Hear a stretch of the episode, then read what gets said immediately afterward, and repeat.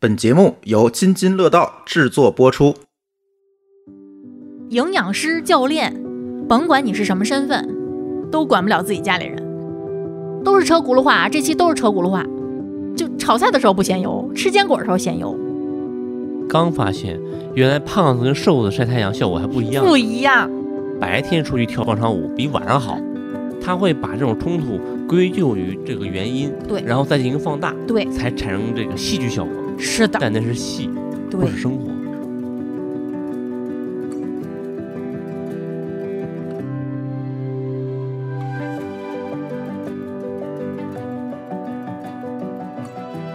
大家好，新的一期津津有味儿，我们来填坑。上次录酸奶这期的时候呢，其实我们就给自己挖了个坑，那就说到做到。我今天已经看到催更了啊。今天就我们录制的当天是母亲节，但是大家听到的时候呢，已经过去一周了。但是呢，关心妈妈绝对不是母亲节当天送束花、发个朋友圈儿、给个红包这种仪式就能满足的。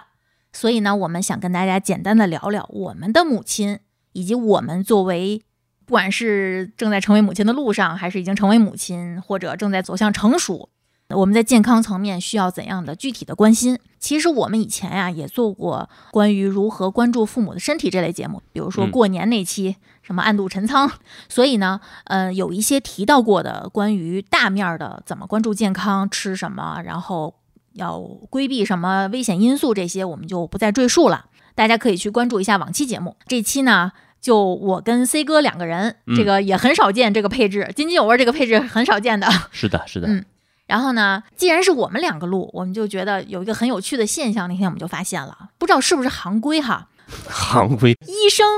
营养师、教练，甭管你是什么身份，都管不了自己家里人。是谁规定的行规？ 反正这我的一个小小的发现。那今天我们俩就跟大家盘一盘啊，就是在饮食、运动以及健康观念这些层面，营养师的妈妈和健身教练的妈妈这两类妈妈身上有哪些让我们觉得啼笑皆非、无可奈何的表现？就算给大家当个对照组啊，嗯我们就牺牲一下我们的妈妈，你怎么能这么说呢？在这个过程中，我们也会给出相关的一些建议和看法。就是虽然我们自己对我们的家人可能有一点无能为力，但是呢，希望我们今天的这个讲的这些例子呀，能给大家有所帮助。那这期节目呢，因为我们的话题的目的非常的集中，所以可能在聊的过程中会反复的提到一些营养素、微量元素、矿物质或者一些概念。那我们后期也会打上相应的时间轴，方便大家查找和反复收听，或者给妈妈收听。但是这个过程中呢，就是很难免会有一些听上去好像重复的东西，那就先提前跟大家打声招呼啊，嗯不是说后期做乱了，是是我们重复题了。那我们就先从自己的妈下手， 啊，先说个例子啊，我发现啊，C 哥的妈妈不爱吃肉，是我爸我妈都不爱吃肉，我妈爱吃， 但是我觉得她吃的有点儿偏，就是她并没有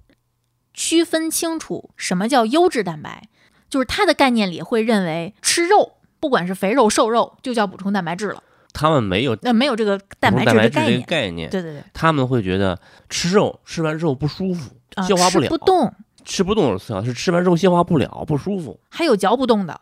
啊，嚼不动也是很大一块儿。还有觉得，哎呦，岁数大吃那么多肉干嘛呀？还有就是说不爱吃的，嗯，他们还相信这个叫鱼生火，肉 生痰。，对，嗯少吃点儿。啊、有的还会管着家里人不让吃，是嗯，日常就做的特别素，然后家里人就觉得天天要么吃不饱，嗯要么就得找点外食儿。不过之前有一次我爸妈来北京，那个丽丽做的饭嘛，有鱼有虾有肉，他们吃的很开心呐、他们吃的很开心呢。之后没有提到任何的不舒服呀。也没上火呀。 对啊，对啊，所以我会认为，本质问题是传统的这个家庭的做法是高盐导致的。对，而且我说这个你肯定不会不高兴，因为你也是吃这个饭从小吃到大的，就对啊是你爸爸妈妈做的饭虽然很素，但是很咸很油。这不光是这个，尤其在吃肉的时候哈，他们迷信是肉不加盐不香。对，咸香淡无味。嗯，然后做鱼不加盐不入味儿，对，然后做鱼加了盐，汤是鲜的，嗯，吐槽大会呀，这是 嗯舍不得扔，对不对？啊对，得喝喽。那能不上火吗？对，就是我们刚刚说这些，其实有一点，我们希望就是我们在跟大家吐槽，但是我们其实希望大家意识到一个问题，就是对老年人来说，蛋白质非常重要。可能有的人会发现，我们家老人，或者说我认识的谁谁谁家邻居，我们小区里有谁谁谁，一天到晚生病，对，免疫力特别低，走着走就摔倒，骨头倍儿脆，可能是骨质疏松，要么就是缺钙，他们会有这么个想法。对然后可能自己家人去医院检查，也说没什么问题，我就陪我妈去检查过，因为她膝盖老疼。对啊，指征正常嘛，对，但是拍完片子发现也没什么事儿。但是这个可能很多人不知道，可能是因为蛋白质缺乏导致的营养不良。缺的可能不止蛋白质这一种东西。嗯，就是营养不良一个综合的结果导致的。蛋白质这个东西，其实我觉得咱们作为年轻人来说，或者说作为我们节目的听友来说，可能已经早就知道了有多重要。但是，其实我们看到的就是我们这一个小的范围。对大多数人来说，尤其是我们的父母这个年龄段的人来说，可能很多人还是对蛋白质没有非常清晰的认识。嗯，蛋白质其实就是我们身体里的士兵，它保护的是我们各个器官。定义上来说，哈，它是生命的物质基础，是生命存在的表现形式，还构成和修复组织，调节我们的生理功能，供给能量。我们身体的各个组织、各个器官，没有一个是不含蛋白质的。换一个具体方法，就像这我们现在这盖楼，钢筋混凝土的楼，蛋白质就有点像那钢筋。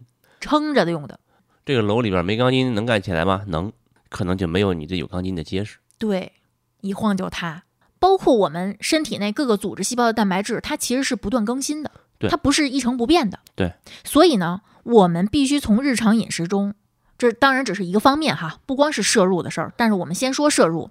只有摄入足够的蛋白质，并且规律摄入，才能维持组织的正常更新。一定要强调这个规律摄入，对你不能说我一星期就吃一顿肉，这也是规律啊。你怎么当场打我脸呢？ 我高兴了，我吃顿肉；我不开心的时候，我就一直在吃素。嗯什么时候高兴，什么时候不高兴，这事儿看心情来，这是不规律嘛， 嗯，对吧？但是我每周一吃吃一顿肉，哎，我吃够了。我觉得规律的频次低了点儿，但也是规律。你听我这个横声。哎你冷笑哎呀， 如果你的家人生过病，或者你自己生过病，你可能会更有体会。嗯身体受伤之后，非常需要蛋白质。你看，这个靠谱的医生一定会给你一个什么医嘱？吃点有营养的蛋白质，而不是说回家多喝粥啊。说句这个不好听的话啊，我们的长辈儿呢，看这句医嘱会看到是吃点有营养的，蛋白质就忽略了。对他只看自己想看 的。嗯，那我们怎么去判断我们的妈妈们，或者我们随着我们不断的成熟，就是一个增龄性的一个身体变化？嗯我们怎么判断蛋白质是不是摄入不太足呢？嗯，比如说人容易水肿，嗯你看那个非洲难民，嗯，他们那种肚子的鼓鼓的那个肚子，其实就是水肿、浮肿。日常摄入蛋白质太少，包括贫血，包括低血压、血压下降，包括一些器官退行性的病变，嗯比如说这个不好用了，那个感觉又最近不太好使了。嗯就那种，比如说胃越来越不消化了，因为我们知道很多器官是用进废退的嘛。说用进废退，我更倾向于是什么？是说人体是一个节能型的设计思路哈，嗯甭管谁设计的吧，好家伙，就是说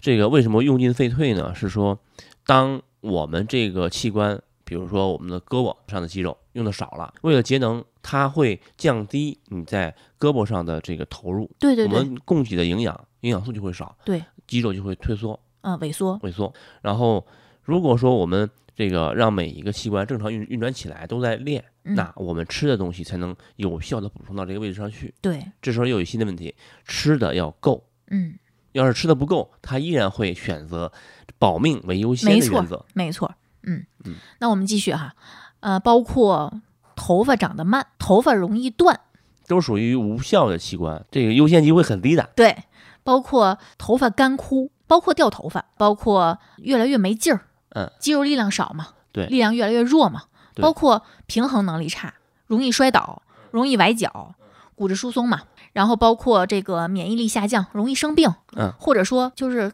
本来好好的，哎，突然。去医院体检查出来有慢性基础病了，嗯，这都是因为日常规律性的导致了蛋白质摄入不足。这规律不好的话，影响的不仅是蛋白质，嗯蛋白质可能是表现最突出的一个。对，其实我们在过年那期的时候提到过一个概念，叫肌少症，对吧？对但是当时我们没有说太多。嗯我们今天我觉得可以说一下关好呀于肌少症这个事儿，其实是很重要的一个概念。嗯，肌少症的概念，大家可以自己去查，一查就知道什么叫肌少症。这个我们就不给大家念了，我们跟大家说一说怎么避免肌少症，一些实操的东西。首先就是非常非常重要的，我们刚才一直在说的蛋白质，对，要保证蛋白质的摄入。这个除了日常的饮食之外，哈，我们说说目前针对老年肌少症的这个特一产品，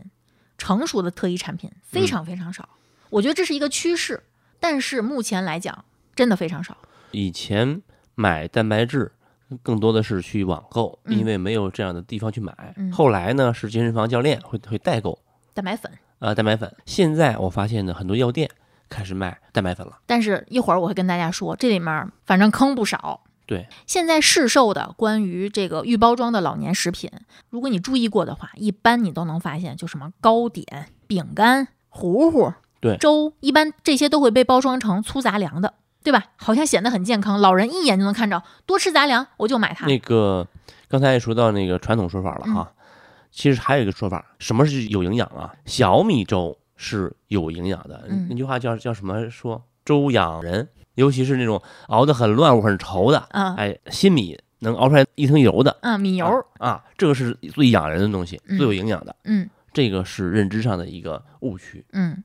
再有就是，可能比较常见的是中老年奶粉。就跟打着儿童营养 对对餐对的概念一样，没错，分类又乱，品种又单一，产品的同质化又严重，没有创前新。面挂名儿不就是为了卖高价吗？对，就是为了精准的收割你们这波人，让你看到，哎，这东西跟我有关，对吧？也不全是，嗯，另一个是说，让你买了之后拿过去给人看的时候，人觉得哎是给他买的。啊，对。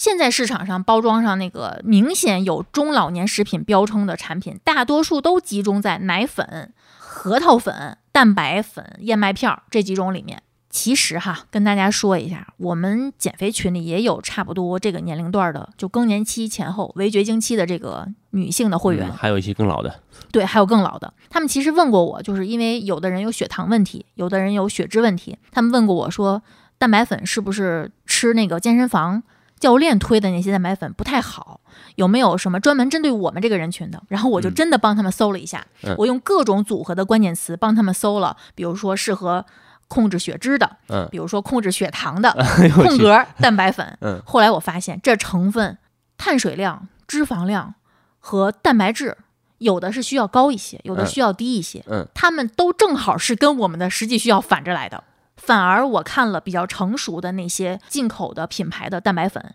都非常优秀，蛋白质又高，脂肪又低，对啊，就离谱，你知道吗？然后就发现这些收割的这个吃相太难看了。提一个可能的原因啊，嗯国外也有收割的这种品牌，啊，但是作为引进方来说的话，他 懂行，他会优先选好的产品引进过来。而且其实蛋白粉是怎么说呢？因为国外吃奶酪比国内成熟，所以呢，因为它叫乳清蛋白粉嘛，对，咱们国产的奶酪就刚刚起步，所以呢，国内的蛋白粉的市场其实还没有那么成熟，所以我们更倾向于让大家选购一些比较成熟的品牌，一些进口的蛋白粉。呃，我说不同的啊，你说，观点啊，嗯也是猜想。首先呢，国外对于这个老年人嗯摄入这个蛋白质来说的话，奶酪可能是一大来源，对这是他们饮食习惯。对，而国内我们的饮食习惯是什么呢？是吃豆制品豆浆啊、呃豆浆、豆腐、豆制品。那这个本身是不错的啊，对吧对，嗯没错啊。。如果是说我们这个给家里人买蛋白粉有困难，那鼓励老人多吃豆腐没问题的。也可以的，植物蛋白吸收率慢一些。那这是其一，其二，那些个热衷于把国外的优秀的这个蛋白粉产品引引进过来的，肯定是行家嘛。这里边儿也不乏坏人，嗯他们会怎么做呢？可能会把国外的优质的蛋白粉引进过来之后，重新包装打包成那个掺了其他东西的自己的品牌。这样的话，利润其实比直接引进那些个没有那么优秀的蛋白粉要更高。这个流程我不清楚啊，我不知道这个是不是成本更高，这个我们就就是一个瞎猜啊啊，就是一下台啊。啊，这个事儿等陈博士来的话，咱们这个跟可以跟他讨论一下。对，或者我们在群里面或者评论区，我们可以探讨一下对有没有这个可能性。呃，如果大家有需要的话，我也可以把我推荐给我们会员的几款蛋白粉的链接挂在 show notes 里面，嗯大家可以去看，嗯就是按需购买哈。对这个我们也没有任何提成哈，嗯啊，哼，就随便从淘宝上找的链接，因为我们自己也吃这个牌子。其实来说，肌少症的唯一有效的干预就是营养加运动，对以这个为基础的生活方式管理。还得再强调一下运动。嗯，刚才也讲了，人体本身是一个节能型的这样一个方式在运转。嗯，那如果我不做运动的话，人体会认为我不需要这块肌肉，对，它就不会把营养供上去。嗯，而本身我们四肢的肌肉骨骼是脏器的，叫营养素的仓库。肌肉，换句话说是蛋白质、氨基酸，然后骨骼是钙。你看我们这个搞运动的人，就随时会在我这讲营养的里面插话。哎呀，人家你继续，你 继续。有一个比较成熟的观点，嗯就是在众多的营养不良症当中，肌少症它跟蛋白质的摄入和代谢是密切相关的。对，就是说你谈到肌少症如何避免，或者说如果你已经得上肌少症了，跟蛋白质这三个字你是绕不开的。有个知识点，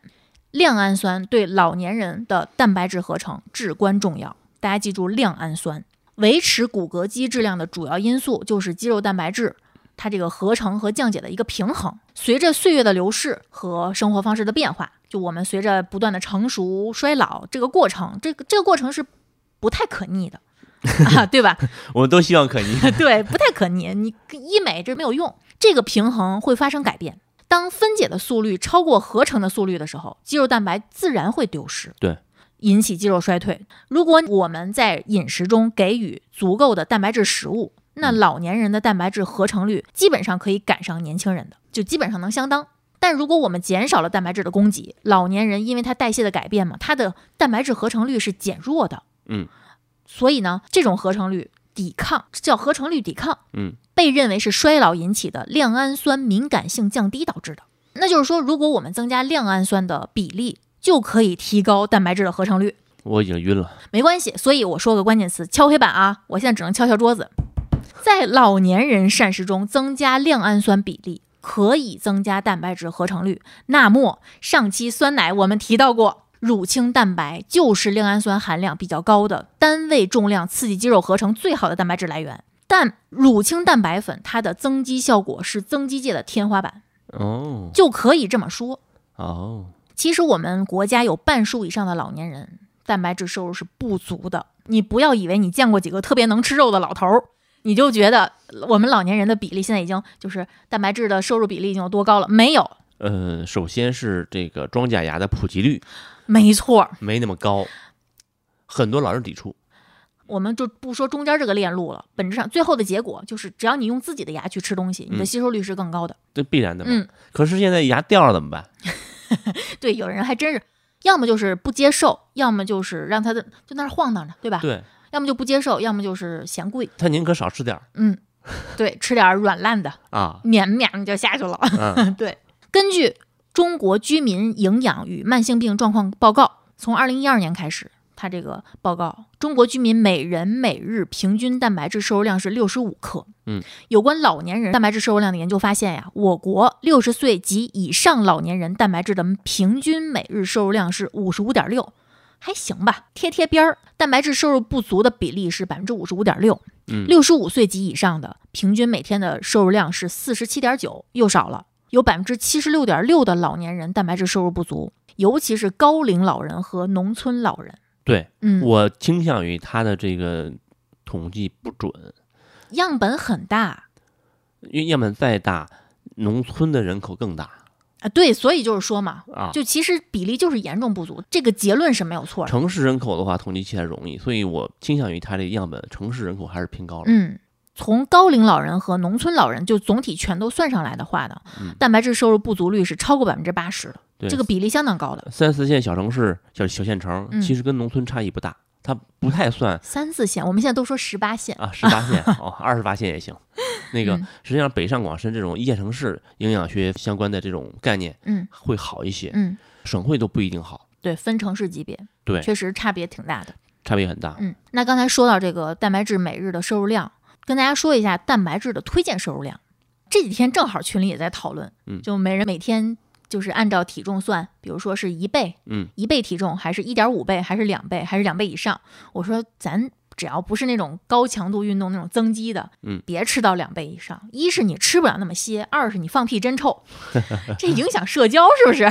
说回来啊，那蛋白质的推荐摄入量啊，就是保持肌肉质量所需的蛋白质每日最低摄入量是每公斤体重一克。说你吧，比我如说你七十五公斤，七十五公其实斤不，到啊，咱按嗯七十五五公斤对，算好算啊，对，七十五公斤。那如果 C 哥不运动啊，他每天摄入的蛋白质摄入量是七十五克蛋白质，对，七十五克，七十五克蛋白质不是七十五克肉，对啊，不是七十五克虾。咱们举个例子啊，嗯，比如说虾的蛋白质，嗯每百克的虾可食部啊，去皮、去头、去爪子，就是纯虾肉，对，纯虾肉嗯是十八点六克蛋白质，十八点六克，那我大概是要吃四斤虾，呃，四百克，一啊斤 虾，吓死我了，养不起你，哎呀，我的天哪，那是四百克，四百克也，就是一斤虾，对你称一斤，去掉壳儿、乱七八糟那些东西，嗯然后吃到吃到嘴里差不多就是四百克，就是生虾啊买一斤，嗯可能差不多，对，差不多，嗯，因为这说我们说的都是生重嘛。然后比如说你要吃鸡胸肉，那鸡胸肉的蛋白质含量是每百克二十四点六，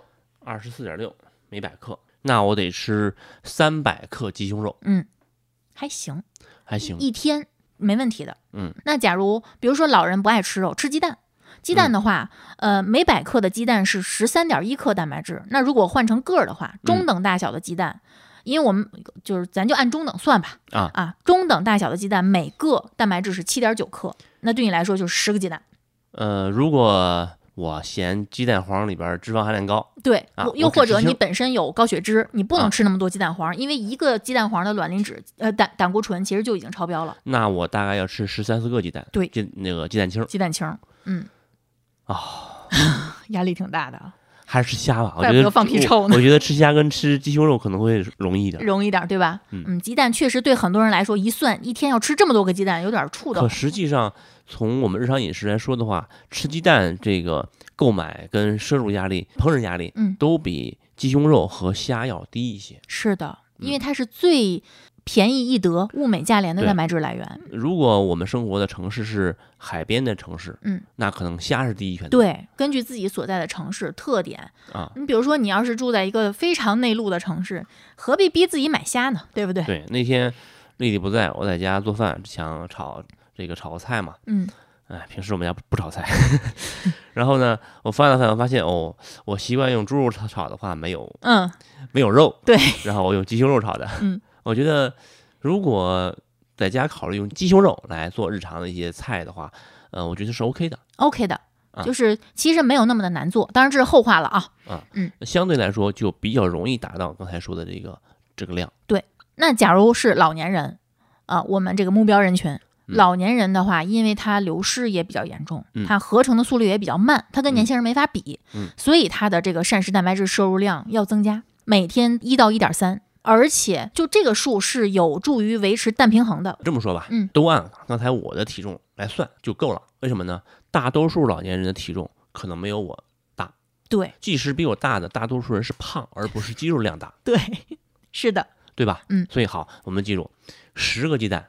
呃，蛋清部分只考虑蛋清部分的话，那咱们记十三个鸡蛋。嗯，如果是鸡胸肉的话，那就是三百克是半六斤两多，六两，六两嗯半斤多、啊。然后如果是这个虾的话，那就是一斤虾。嗯，如果你每天要食物的这个丰富多样的话，那就花插着来嘛。对，其实对于这些，我们不能让老人去算，对你帮他算一算，给他安排一下，他大致其实就知道了。我每天要这个吃多少，那个吃多少，对对吧？买了这个这个五盒鸡蛋，你多长时间嗯吃完？买了这个十斤鸡胸肉，你多长时间吃完？鸡胸肉、虾跟这个鸡蛋都买了，多长时间下去多少有数？嗯对，同理就是，比如说你家老人爱吃牛肉，那其实啊更好。对啊，嗯，比如说瘦一点的羊肉、猪里脊，这些都可以去算出来的。对，嗯，然后，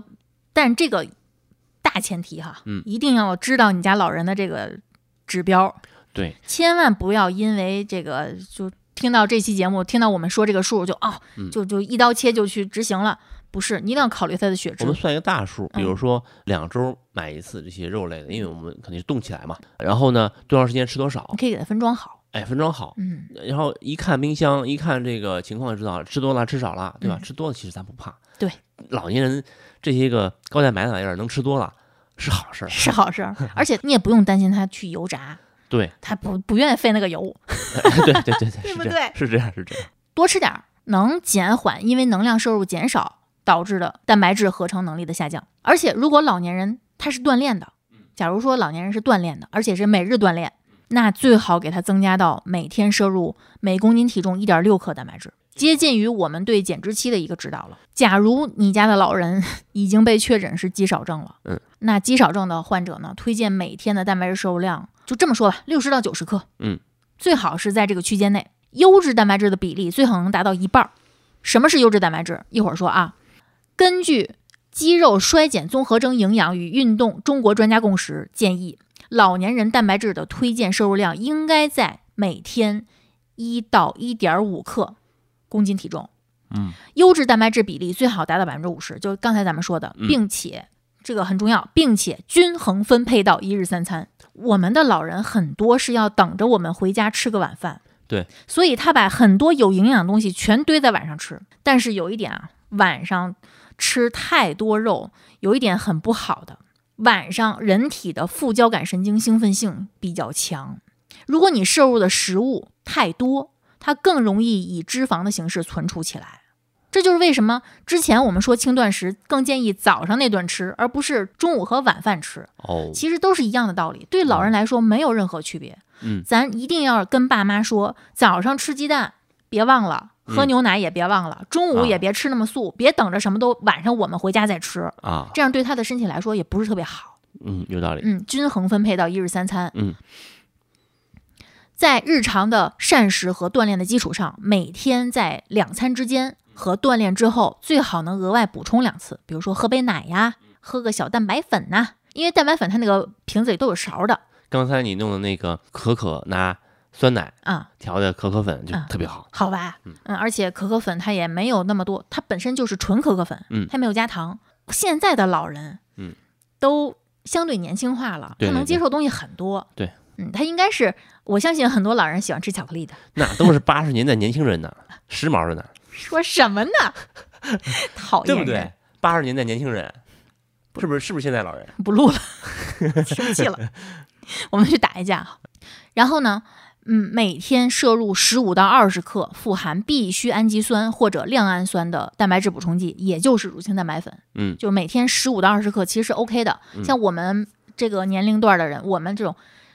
中青年吧，嗯每天三十克其实是够的。嗯，老年人的话，十五到二十克，首选通过膳食补充，其次才是补剂。然后呢，一定要切记把蛋白质均衡分配到一日三餐中，比集中在晚餐能获得更大的肌肉蛋白质合成率。如果你的日常膳食没法满足蛋白质摄入的要求，那再额外补充蛋白质的补充食品。动物来源的蛋白质和大豆蛋白都是优质蛋白质。从蛋白质的消化利用率来看，最好消化吸收利用的是乳清蛋白，然后是酪蛋白，最后是大豆蛋白。嗯为什么我们说很多蛋白粉不太好？是因为它们主要是植物蛋白，哦，大豆蛋白，嗯，所以吸收率就没有乳清蛋白那么好。买蛋白粉一定要优选乳清蛋白粉。嗯，然后呢，就是为了保证优质蛋白质的摄入，每天至少让老人喝三百毫升奶制品，多给家里买点鱼、虾、贝。嗯啊，如果你家的老人没有尿酸问题的话，哈，嗯，嗯，这个因为需要补充的保命说明太多了，我们就默认你家老人没有太多慢性基础病，不嗯然的话，我们这期节目就可能得真的像朱总说的二十四小时啊就不加那么多保命说明了啊。鱼虾、贝、瘦肉、蛋、禽以及嗯畜肉的瘦肉、瘦猪肉、瘦牛、瘦羊其实都行。同时也要买一些大豆和大豆制品，因为动植结合始终是最好的。对，嗯，如果正常摄入不足，那就再喝点乳清蛋白。哎，我们嗯说了三遍了。嗯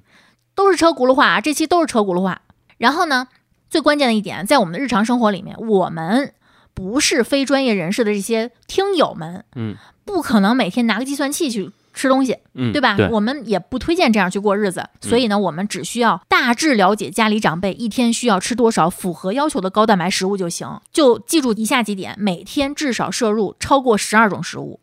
越嗯丰富越好。嗯啊，比如说青椒和红椒，就算你就给它算两种就行。嗯啊，呃，油麦菜跟这个菠菜当然也是两种，对吧？嗯就越对丰富越好。这个早餐最好有两种主食，嗯一到两种，就不要说一种就喝一大碗粥。嗯啊，不要这样，最好给它花插着，比如说一小碗粥加一个小窝头，嗯哎，这样就比一大碗粥好，这个豆腐跟臭豆腐算一种算两种，算两种吧。豆臭豆豉腐跟豆豉跟豆腐算一种还算两种？真讨厌，我自己录了，你你你走吧。早饭一到两种主食搭配着吃，一个鸡蛋一杯奶，这是嗯最基本的配置。嗯中午呢和晚上这种两顿正餐，最好有超过两种主食搭配着吃，嗯至少一到两个荤菜，一到两盘儿蔬菜。你一盘儿蔬菜，你可以炒一个什么综合小炒，嗯越多越好，最好有个豆制品，就一天吃一个豆制品，这是最好的。然后具体的实施方法呢，我给大家说一个一二三四摄入法，大家可以作为参考。一是每天吃一个鸡蛋，最好水煮，不是螺蛳粉儿里边那个油炸蛋啊，嗯这个千万别让父母吃太多这些东西。如果你家的老人胆固醇水平超标，那就每天吃两到三个水煮的蛋清儿。嗯鸡蛋羹也不错，对，鸡蛋羹好消化，非常适合所有人群， 对 牙好的也能吃，对，拔牙的都能吃。然后二呢是每天两杯鲜奶，一杯是二百毫升，那每天就能保证四百毫升的牛奶摄入。嗯，呃，如果喝鲜牛奶容易腹胀、腹泻、拉肚子，那就给他喝酸奶。嗯假如你给老人补充酸奶不是为了里面的益生菌，那不用从冰箱里拿出来就喝，因为好多老人不接受这玩意儿。凉，啊，给它放到常温没问题，无非就是菌死了嘛，没事儿。那最好选不添加糖的，能微波叮一声吗？我就烦狼哥出难题，热酸奶是吧？ 烦死了。三呢是每天吃三两瘦肉，其实你发现没有，很少有任何的指南，除了生酮会建议大家吃肥肉，对，吃瘦肉，每天三两，嗯首选鱼虾和禽，也可以是猪牛羊等畜肉。嗯，嗯，四相对而言，脂肪摄入的渠道更多更丰富，嗯，因为我们还推荐每天吃坚果，对而且蛋白质食物往往是伴随着脂肪的，不对用额外再放那么多。而且好多老人炒菜真的放很多油，你是不的要再给他吃肥肉了。不放油不香啊，嗯，四呢是每天吃四十克大豆或者是等量的豆制品啊。接下来，刚才我们说蛋白质，接下来我们说维生素 D，好多人不在意这些东西。低维生素 D 水平的老人啊，他发生肌少症的风险是正常维生素 D 水平的五倍。老年人比年轻人还会更容易缺乏维生素 D。维生素 D 有两个来源啊，一个是内源性的维生素 D，它是由皮肤转化形成的，嗯，它是人体皮肤内的七脱氢胆固醇经日光中的紫外线照射之后产生的没有活性的维生素 D 三。太阳光照条件，比如说纬度啊、光照强度啊、光照时长啊，包括你的皮下脂肪有多厚啊，嗯，你晒太阳的效果，比如说你是不是打伞啦，是不是穿防晒衣啦，是不是隔着玻璃呀、是不是你那个城市有什么大气污染呐、哎哎，我我刚发现，原来胖子跟瘦子晒太阳效果还不一样呢，不一样。包括你是不是涂了防晒霜啊，这些都会影响你产生内源性维生素 D 的产量。所以呢，给老人的建议啊，增加户外活动，增加户外的日晒，在春天、夏天和秋天，每天的上午十一点到下午三点，就光照最强烈的这个时间段儿，把面部和双上臂嗯，就就非常精准啊，面部和双上臂暴露在阳光之下五到三十分钟，每周三次就够了。哦，别抹防晒霜啊！所以说白天出去跳广场舞比晚上好， 哎，我都被你带跑了。然后呢，是外源性的维生素 D，这个就是经口摄入的啊，来自含有维生素 D 的食物。但是很遗憾的是，大多数食物不含或仅含少量维生素 D，所以呢，要给老人适当的增加吃海鱼的比例，嗯，呃，奶酪，嗯，动物肝脏和鸡蛋黄。但是你发现没有，很难，因为对老人来说，这些都是高胆固醇的食物，他对们不愿意碰。对所以，其实，在维生素 D 的补充这块儿，其实我们是推荐选择一些强化的维生素 D 的补剂的。嗯，吃的时候按照包装吃啊，别瞎吃，这个是有量的。哦，然后你看，其实我们这这一条啊，说的是老人吃太素，嗯，对吧对，吃太素会导致人缺什么？很多人会觉得啊，我们吃素点儿挺好的呀，对吧？人精神，人人又精瘦，人嗯又不油腻，对吧？吃的又健其实康，好多时候不是因为吃的肉多了，是因为吃的油多了。对，嗯。我们跟大家说说，就是吃素的人，假如这个人还主导了你们家的饮食的安排，嗯，那你家大概率会变成一个素食家庭。对，素食家庭有一些营养误区，我们跟大家说一下啊，因为很多吃素的人其实会发现自己变胖了，当然了，嗯，而且血糖控制能力变差了。嗯这就是食物营养不合理带来的，这是一种代谢失调。嗯首先，有的人会觉得只要吃素就行，什么加工食物只要不是肉我都能吃，嗯因为不少加工食物呢，它是虽然是植物性的这个原料嗯做的，但是呢，主要成分都是什么精白米、精白面，嗯，对吧？对。加了大量的糖、油、盐去调和口味，这些食物反而会增加你得慢性病的风险。而且你又不吃鱼肉蛋奶，嗯你的饱腹感靠什么补充？只能靠大量吃这些东西补充。对，这些低营养的食物对你来说，可能就是你日常的主导食物。呃，低营养我们再调整一下，它属于低营养高能量。嗯，很多人会说，我就喜欢吃这东西，低营养啊，怎么低营养啊？我觉得吃挺好啊，实际上是高能量。对，然后第二点就是没有在烹饪中控制糖、油和盐，因为植物食材的这些风味一般都比较清淡，嗯，所以呢，有些吃素的人他是中途吃素的，嗯，他不是不爱吃肉，他是强迫自己吃素，对，或者说他年轻的时候能吃肉，晚年的时候他吃不了了，他被迫变成了吃素的人，所以他的口味其实没有改变，还是吃重口味的。对，他为了满足他的口味需求，他就会加入大量的油脂、糖盐，还有一些风味的调味品，比如对说那些素食馆儿，对对吧？嗯就做了那种仿荤料理，对， 它仿黄料理是靠豆制品和大量的油跟盐对去调出来的。对，不然怎么出来肉味儿呢？其实那不是肉味儿，是油盐味儿。嗯，对，香腻，对， 对，它其实就已经没有了植物原料的食品原有的健康效应了。再有就是有很多老人，他喜欢吃大量水果。哎，你们不是说吃水果有益健康吗？嗯对啊，日常吃大量水果，嗯同时呢，他又不吃肉。你吃大量水果，他其实也没什么饱腹感， 甚至都不好好吃饭。同时又吃大量主食。嗯你说说他一天到晚除了吃糖，他吃啥了？嗯其实他什么都没吃，就是没吃糖没营养啊，啊。纯能量。然后呢，有的人还觉得我吃素就得生吃蔬菜，所以很多脂溶性的维生素嗯没法摄入，而且就是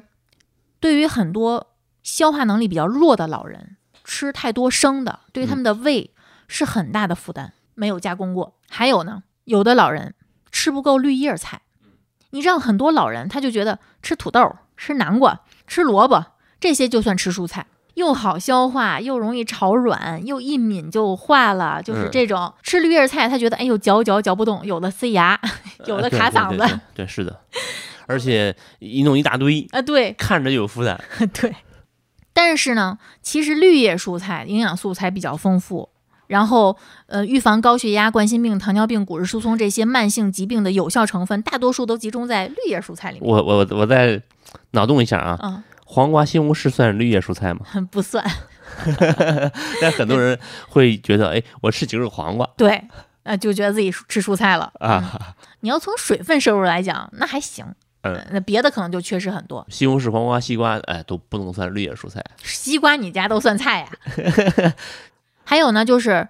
只吃精白主食，没有吃按照居民膳食指南的要求，就比如说。他们更建议吃至少一半的全谷杂豆，因为精白米、精白面这些里面含的营养素非常少。你同时你要不吃肉，你又减少了 B 族维生素的来源。豆制品它里面的维生素含量就特别少，你只有把日常的主食有一多半儿能换成杂粮、杂豆，你才能有效提高 B 族维生素的供应水平。杂豆里面的蛋白质含量是大米的三倍，而且它能有效的增加植物性蛋白质的供应量。嗯，再有就是奶、蛋、豆类或豆制品的数量没有增加，因为不吃鱼、不吃肉的人需要从奶、蛋、豆制品中获得人体所需的蛋白质、钙、B 族维生素，还有维生素 A、维生素 D。那摄入不足呢，就会出现营养不良的状况。我没见过爱吃素的人爱喝奶，没回忆起来谁是，对，嗯而且甚至连豆浆都不爱喝。这个没有太多观察样本。有的人是蛋奶素，但是蛋奶素补充的没有那么的高效，对，因为你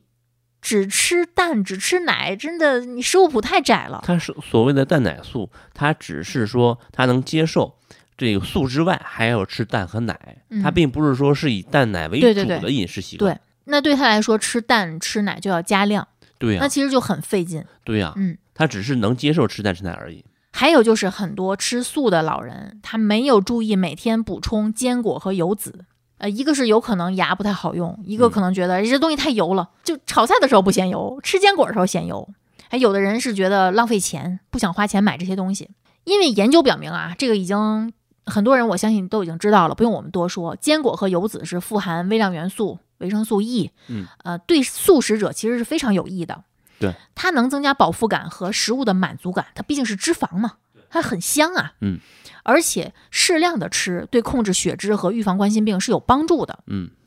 再有呢，就是吃太素的人，维生素 B 十二补充的太少了。嗯因为维生素 B 十二几乎只能从肉类里面摄取，这个就没有办法了。虽然说人体储备的维生素 B 十二，在你突然不吃肉之后，就你嗯转为素食之后，它能还在你体内撑上几年，嗯但是呢，如果你长期缺乏的话，可能会导致恶性贫血。所以，如果你家老人如果真的就是就不吃肉，可能你只能普及，吃药片儿了。对，嗯，这个东西缺的话，其实还是挺不好的。还有就是，如果你吃太素的话，可能很多其他营养素的补充问题是会受影响的。比如说，如果你吃太多菜，其实我们知道菜里面为什么说菠菜要焯一下水，嗯笋也要焯水，嗯很多蔬菜里面的，比如说膳食纤维、植酸、鞣酸、草酸这些所有这些东西，它是会阻碍营养素吸收的。比嗯如说阻止钙吸收，阻止这个吸收，阻止那个吸收，就是说它一方面对肠胃的要求非常高，因为不对好消化；另一方面它又阻止你吸收其他的营养素，嗯这就不划算，嗯哼对吧？对。所以呢，再加上你可能没有太多 DHA 这个 EPA 的这个摄入来源，所以可能假如你家老人要是真的长期习惯吃素，可能你需要给他买点亚麻籽油。哦，亚麻籽油其实是可以还可以这样搞呢，对啊，就比如说你家老人夏天爱吃凉拌菜，嗯，他平时是用香油拌，对。那平时如果他你要发现他吃太素了，你可以给他换点亚麻籽油，那麻籽油不香啊。对，那就一半儿一半儿哦掺着来，没问题的。哦，那买完之后我先给它兑好喽。那不用，可是问题是你让他自己做完之后自己加的时候，他带了两种油，他他大多数他不乐意。不乐意再说不乐意的，好的，那自己兑油呢？再有啊，可以跟大家说一下，吃素的其实更容易三高，这个其实刚才我们说了，能量过高，对，嗯，就是这是三高的另一个陷阱，对，不是说你不吃肉就不三高了，嗯嗯，好多人就觉得我不能吃肉，我三高了啊，。三高了，嗯因为吃你吃太素就是不注意蛋白质的摄入，嗯就长期吃素就是会营养不良。营养不良有很多种，不是瘦才叫营养不良， 嗯，嗯对对，大多数营养不良的不是瘦子。嗯，然后呢，吃太素了，还有一个非常致命的，可能会便秘。哎，便秘对老人有多危险，不用我们说了吧？要命的。要命的。虽然素食中的粗纤维是确实能增加粪便的重量，啊、促进肠胃蠕动，嗯方便粪便排出。但是如果你把纯素就理解成蔬菜水果，只吃蔬菜水果，没有任何下限的减少蛋白质和脂肪的摄入，你的肠动力会不足，嗯蠕动会缓慢，一样也会便秘的。那我们说个比较实用的指导，嗯，怎么让非主观意愿蛋奶素的老人，这个定语很重要啊，呵就是他慢慢的他吃不动了，或者说他慢慢的不想吃了，嗯吃不下那么多了，这种只能吃点蛋吃点奶的老人，怎么达到足够的蛋白质供应？嗯这个范志红老师给了一个非常具体的指导，我就嗯直接搬过来了啊。一天假如少吃四十克瘦肉，就不一含两，对不含骨头不含肥肉那些，就纯瘦肉，嗯大概会减少八克蛋白质供应。嗯如果你每天少吃五十克鱼肉，去掉刺儿和骨头的，嗯，会减少八克蛋白质供应，那加起来是十六克了啊，嗯少吃十六克蛋白质了。嗯如果你把一百克白米饭，就是一百克精白大米生重煮成的大米饭，这里面有七克蛋白质，嗯换成五十克大米嗯，和五十克红小豆哦，煮成的红豆饭，嗯，这个其实老人接受度是高的，是的，杂粮饭对是吧？的，是的，那么五十克大米有三点五克蛋白质，五十克红小豆呢是十克蛋白质，嗯那你就可以这一碗饭，同样的一碗饭，可以额外增加六点五克蛋白质。如果每天给它增加一个鸡蛋，嗯可以增加六克蛋白质，小鸡蛋吧。如果每天增加二十五克豆腐干儿，嗯又可以增加四点五克蛋白质。每天再给它增加二十克煮花生，又可以增加四克蛋白质。嗯那这样的话，这么搭配起来，就是你增加的这些是能提供二十一克蛋白质的，就弥补了不吃瘦肉和鱼的损失。嗯必须要说明的是啊，鱼肉类蛋白质的生物利用率一定是超过植物性蛋白质的，嗯必须得额外多给嗯，多吃一点儿。其实类似的还有虾，对，鱼虾豆制品，如果他连蛋和奶都不吃，嗯就一口荤都不碰，嗯，这种老人怎么达到足够的蛋白质供应呢？蛋白粉跟上吧， 啊，没有别的办法了，我们实在是不行了，除非他就连蛋白粉，就是蛋白粉不是奶里提取的嘛，对呀，连这都不接受，这个我也没什么太好办法，嗯，总不能不多吧？总不能去去输液吧？ 有研究表明啊，啊纯素食比蛋奶素和普通人高出百分之三十的几率会骨折。对呀、你钙都缺了呀。老年人骨折有危险有多大？这个也不用我们说了吧？对呀、很多人把老年的骨折比喻为人一生最后一次骨折，是真的很危险，就是因为他们的钙摄入太少，所以再额外补补钙吧，这也没有什么办法了。对。嗯唉，多吃点蔬菜其实也能补钙，绿叶蔬菜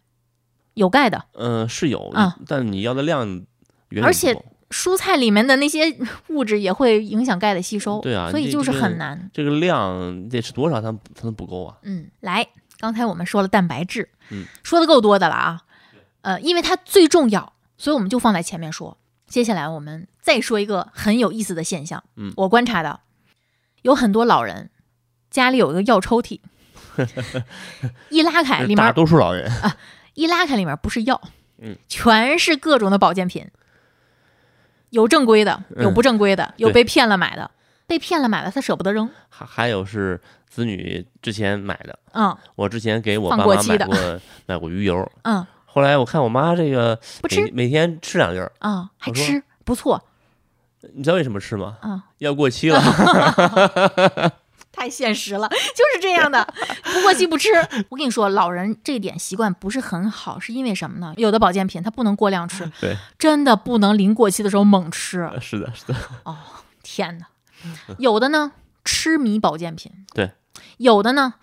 一口不碰，嗯，哎，这都是骗人的。嗯我吃饭就行，嗯啊，我有药，嗯，它就是就两极分化非常严重。我给我妈买过复合维生素，嗯买过氨糖，买过钙片儿，别的。嗯因为我觉得其实她的日常饮食还挺均衡的，嗯，也没有什么太大毛病，嗯，反而是需要控制控制体重，因为她有脂肪肝嘛。我觉得你妈妈应该稍微补点儿，她吃太素了，嗯，他们俩都吃太素了，但是好像有点固执， 是，就刚才我说那观念嘛嗯，他们都特别特别的坚信他们那个观念，嗯你再讲没用，嗯除非是我们跟他们一块儿住，哎，我们做饭。啊，你做饭 啊，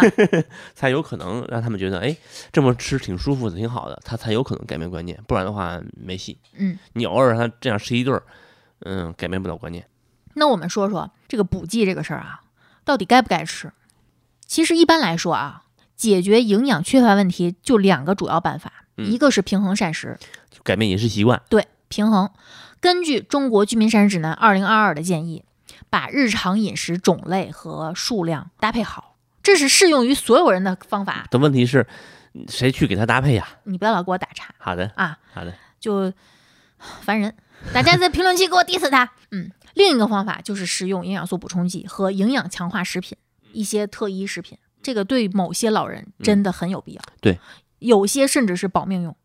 或者说很遗憾的说，给他延长寿命用。是的，这个适用于日常饮食不够均衡的人，包括一些孕妇、乳母、婴幼儿、老人，就这些人群对营养素的需求是比较高的，他们属于特殊人群。嗯，对，再有就是对营养素缺乏的个体，对于使用营养素补充剂是最简便有效的方法。嗯，当然，同时还得积极改善膳食，因为嗯你永远不可能把前一个丢了。谁能靠药片活着呢？前提哈、都是适当、有理有据的补充。嗯，你不缺你补它，其实真没有太大必要。我们这儿提到的补充膳食不足或者针对特殊需要，比如说鱼虾摄入不足补充 DHA，嗯日晒不足补充维生素 D，嗯，老年人补充维生素 B 十二，便秘补充膳食纤维啊、包括需要高蛋白饮食的人补充蛋白粉。就是任何人如果决定使用呃营养补充剂，一定要首先遵从医学指南嗯或者专家共识的建议。嗯，就你不要看到某个公众号，因为现在很多就专门骗老年人的公众号。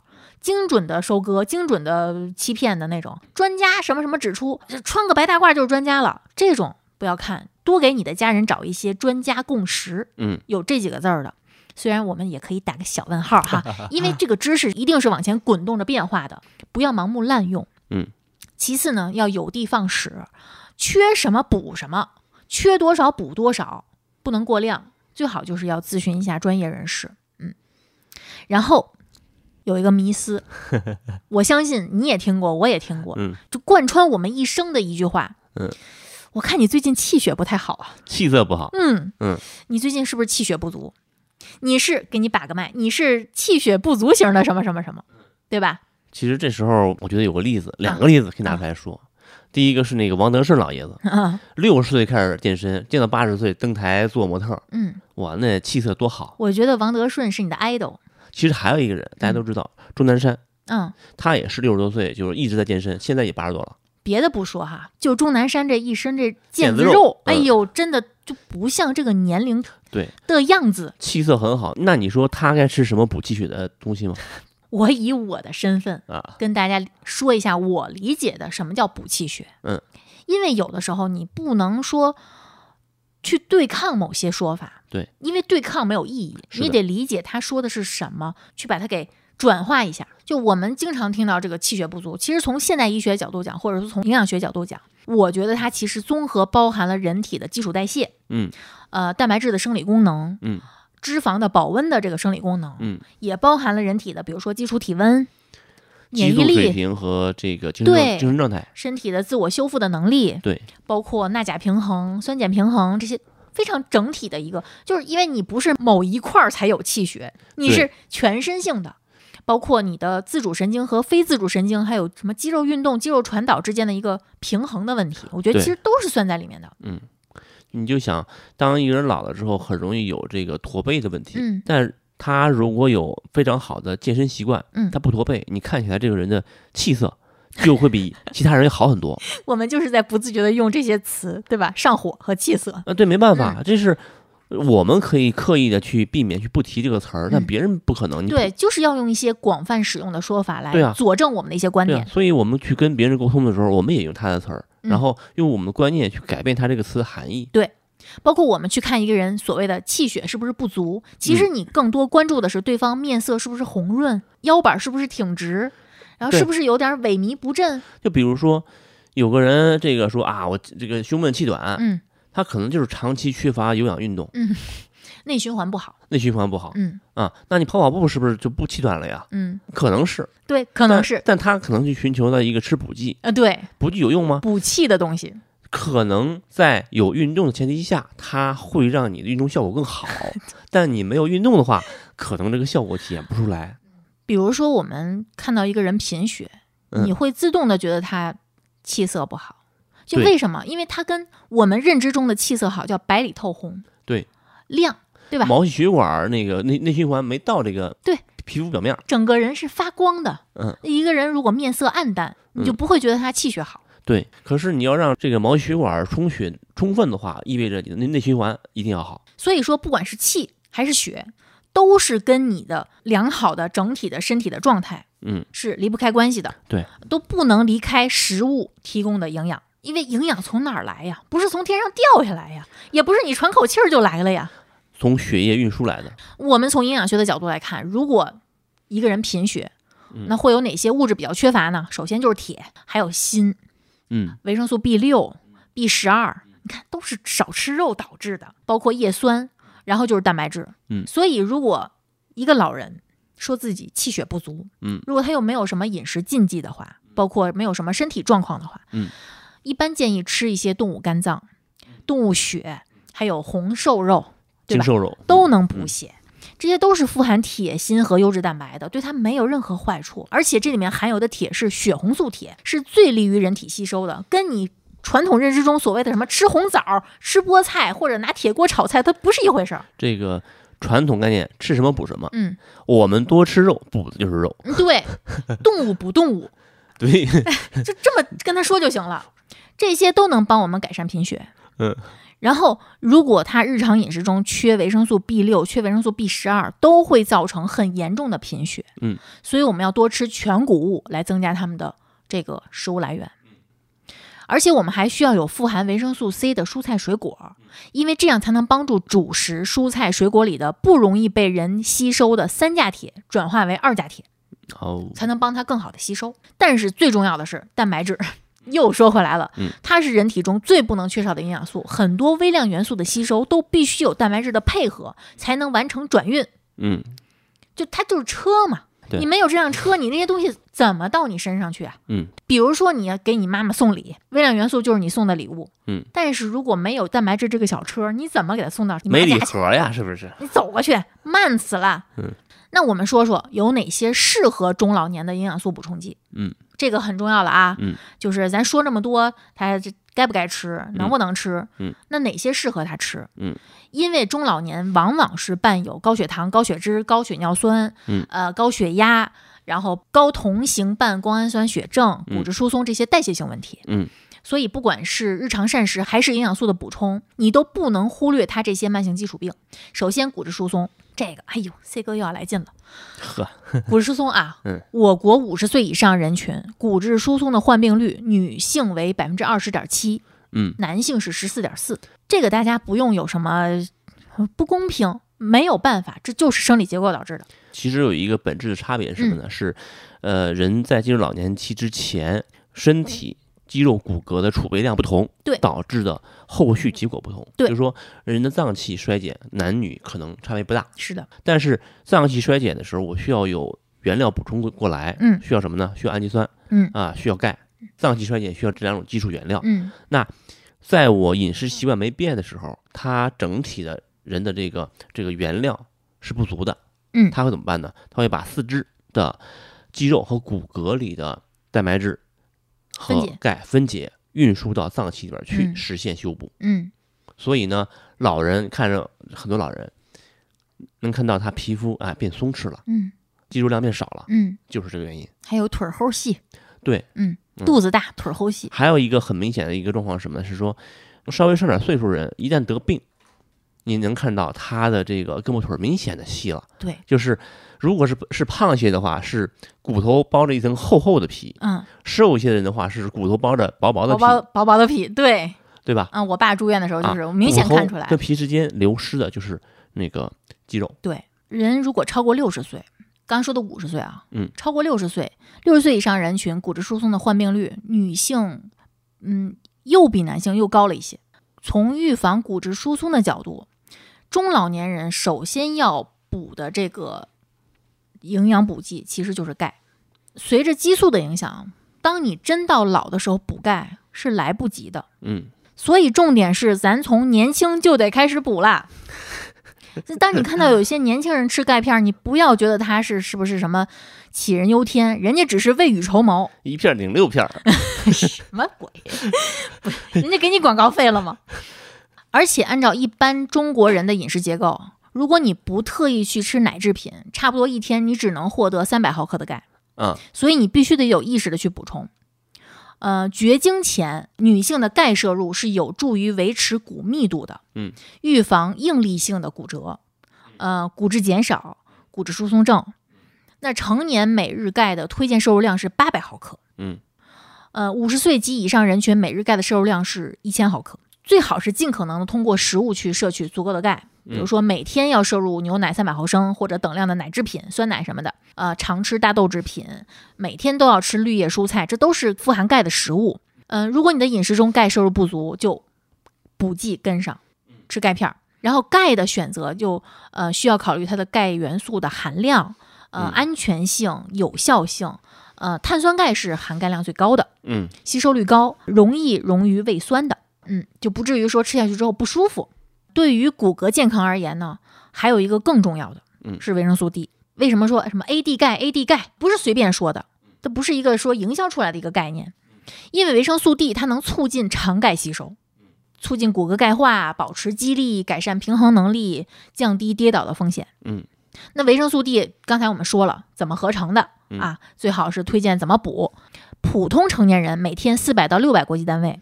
呃，六十五岁及以上的老年人呢是每天六百到八百国际单位。这个在维生素 D 三的这个瓶子上其实都有说，它会指导你每天吃多少，按照它指导的量去吃就行了。随着社会经济发展和生活方式的改变，这个我们已经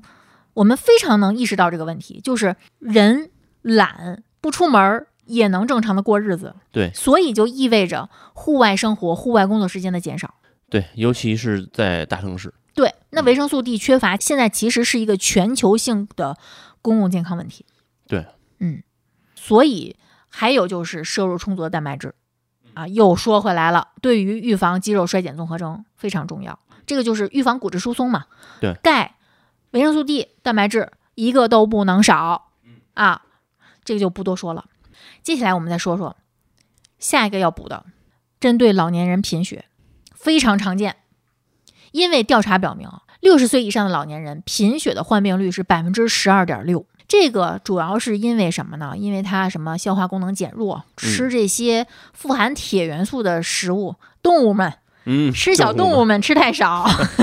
它对铁和维生素 B 十二这些营养素的吸收率是降低的，跟这些是相关的。所以老年人应该注意日常规律性的去检查这个血常规，嗯去看看它的血红蛋白。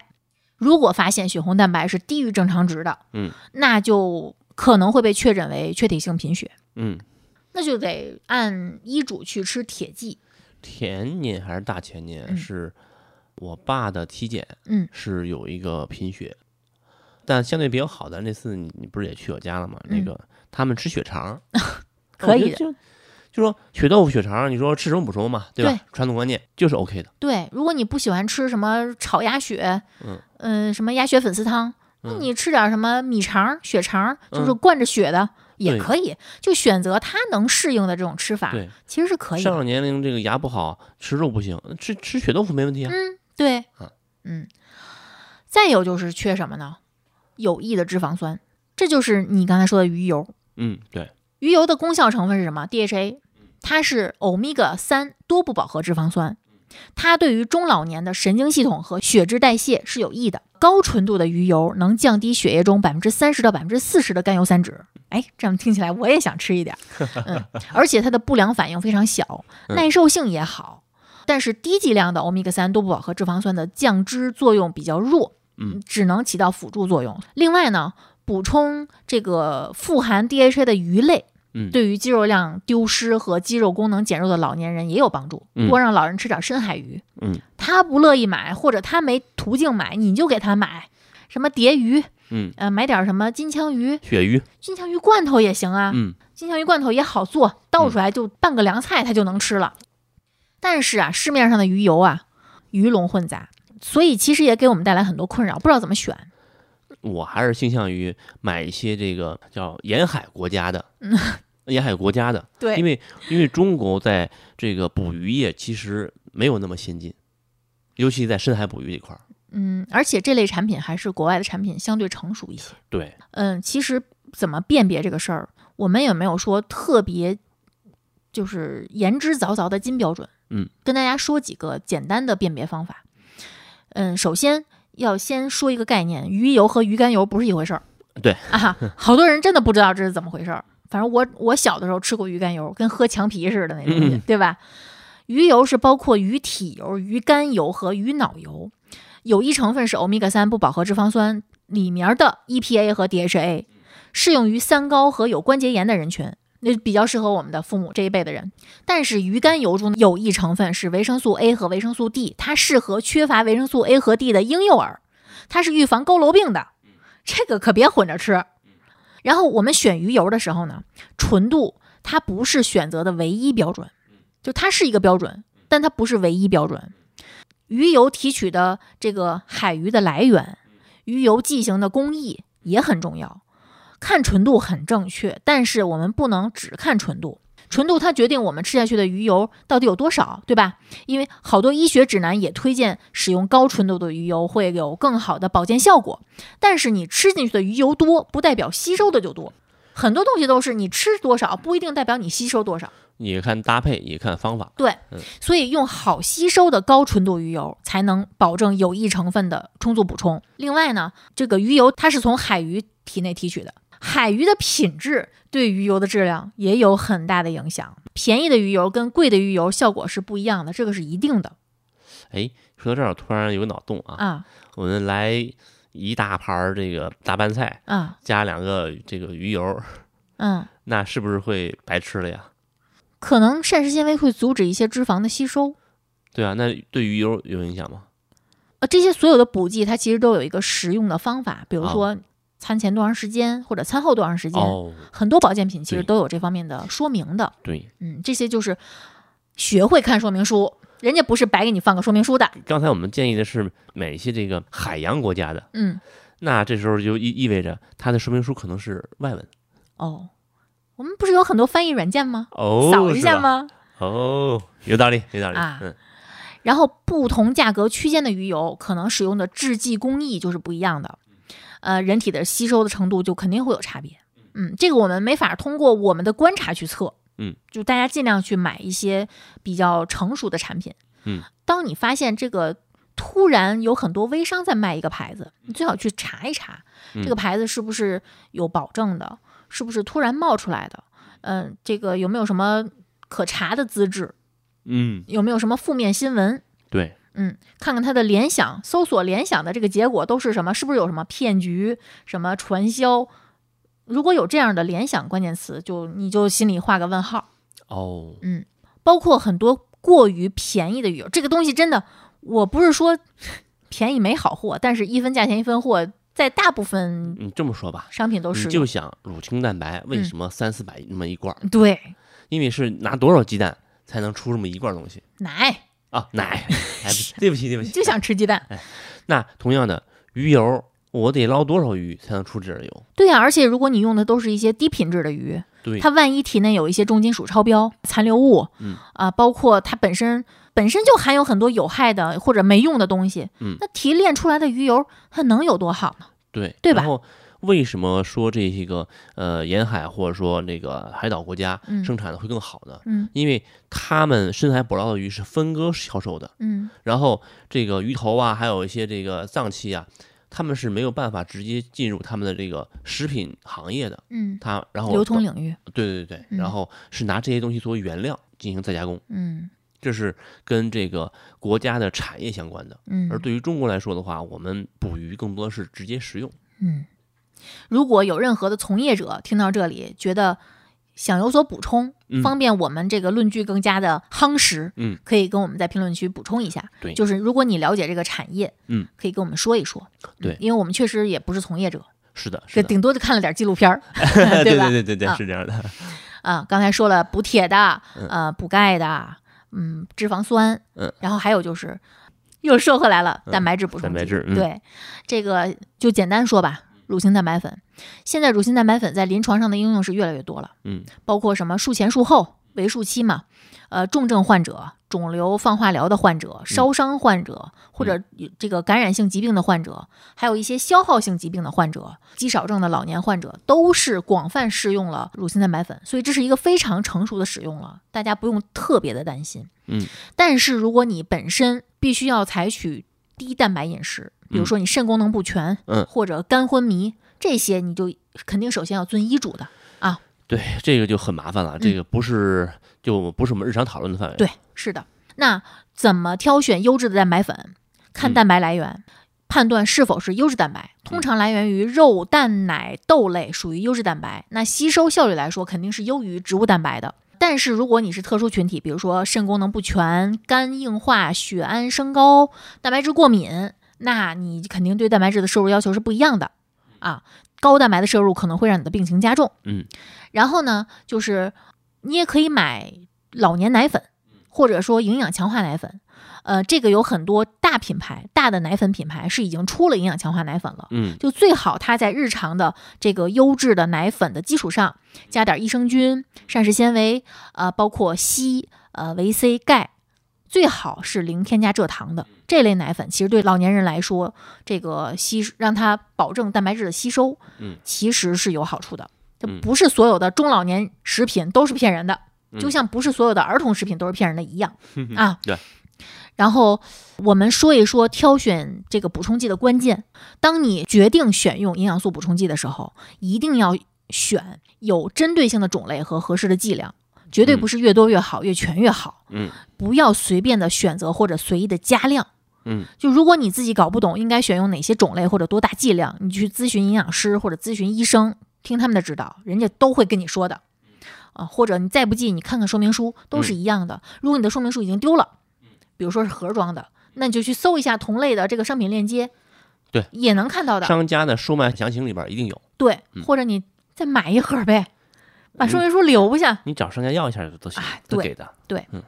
那在我国呢，营养素补充剂作为保健食品来管理。嗯，在符合保健食品要求的营养素补充剂产品标签上是应该有专门的蓝帽子标识的。嗯，呃，上期节目那个博士也说过，这个是很贵的，嗯，这小厂家这个呃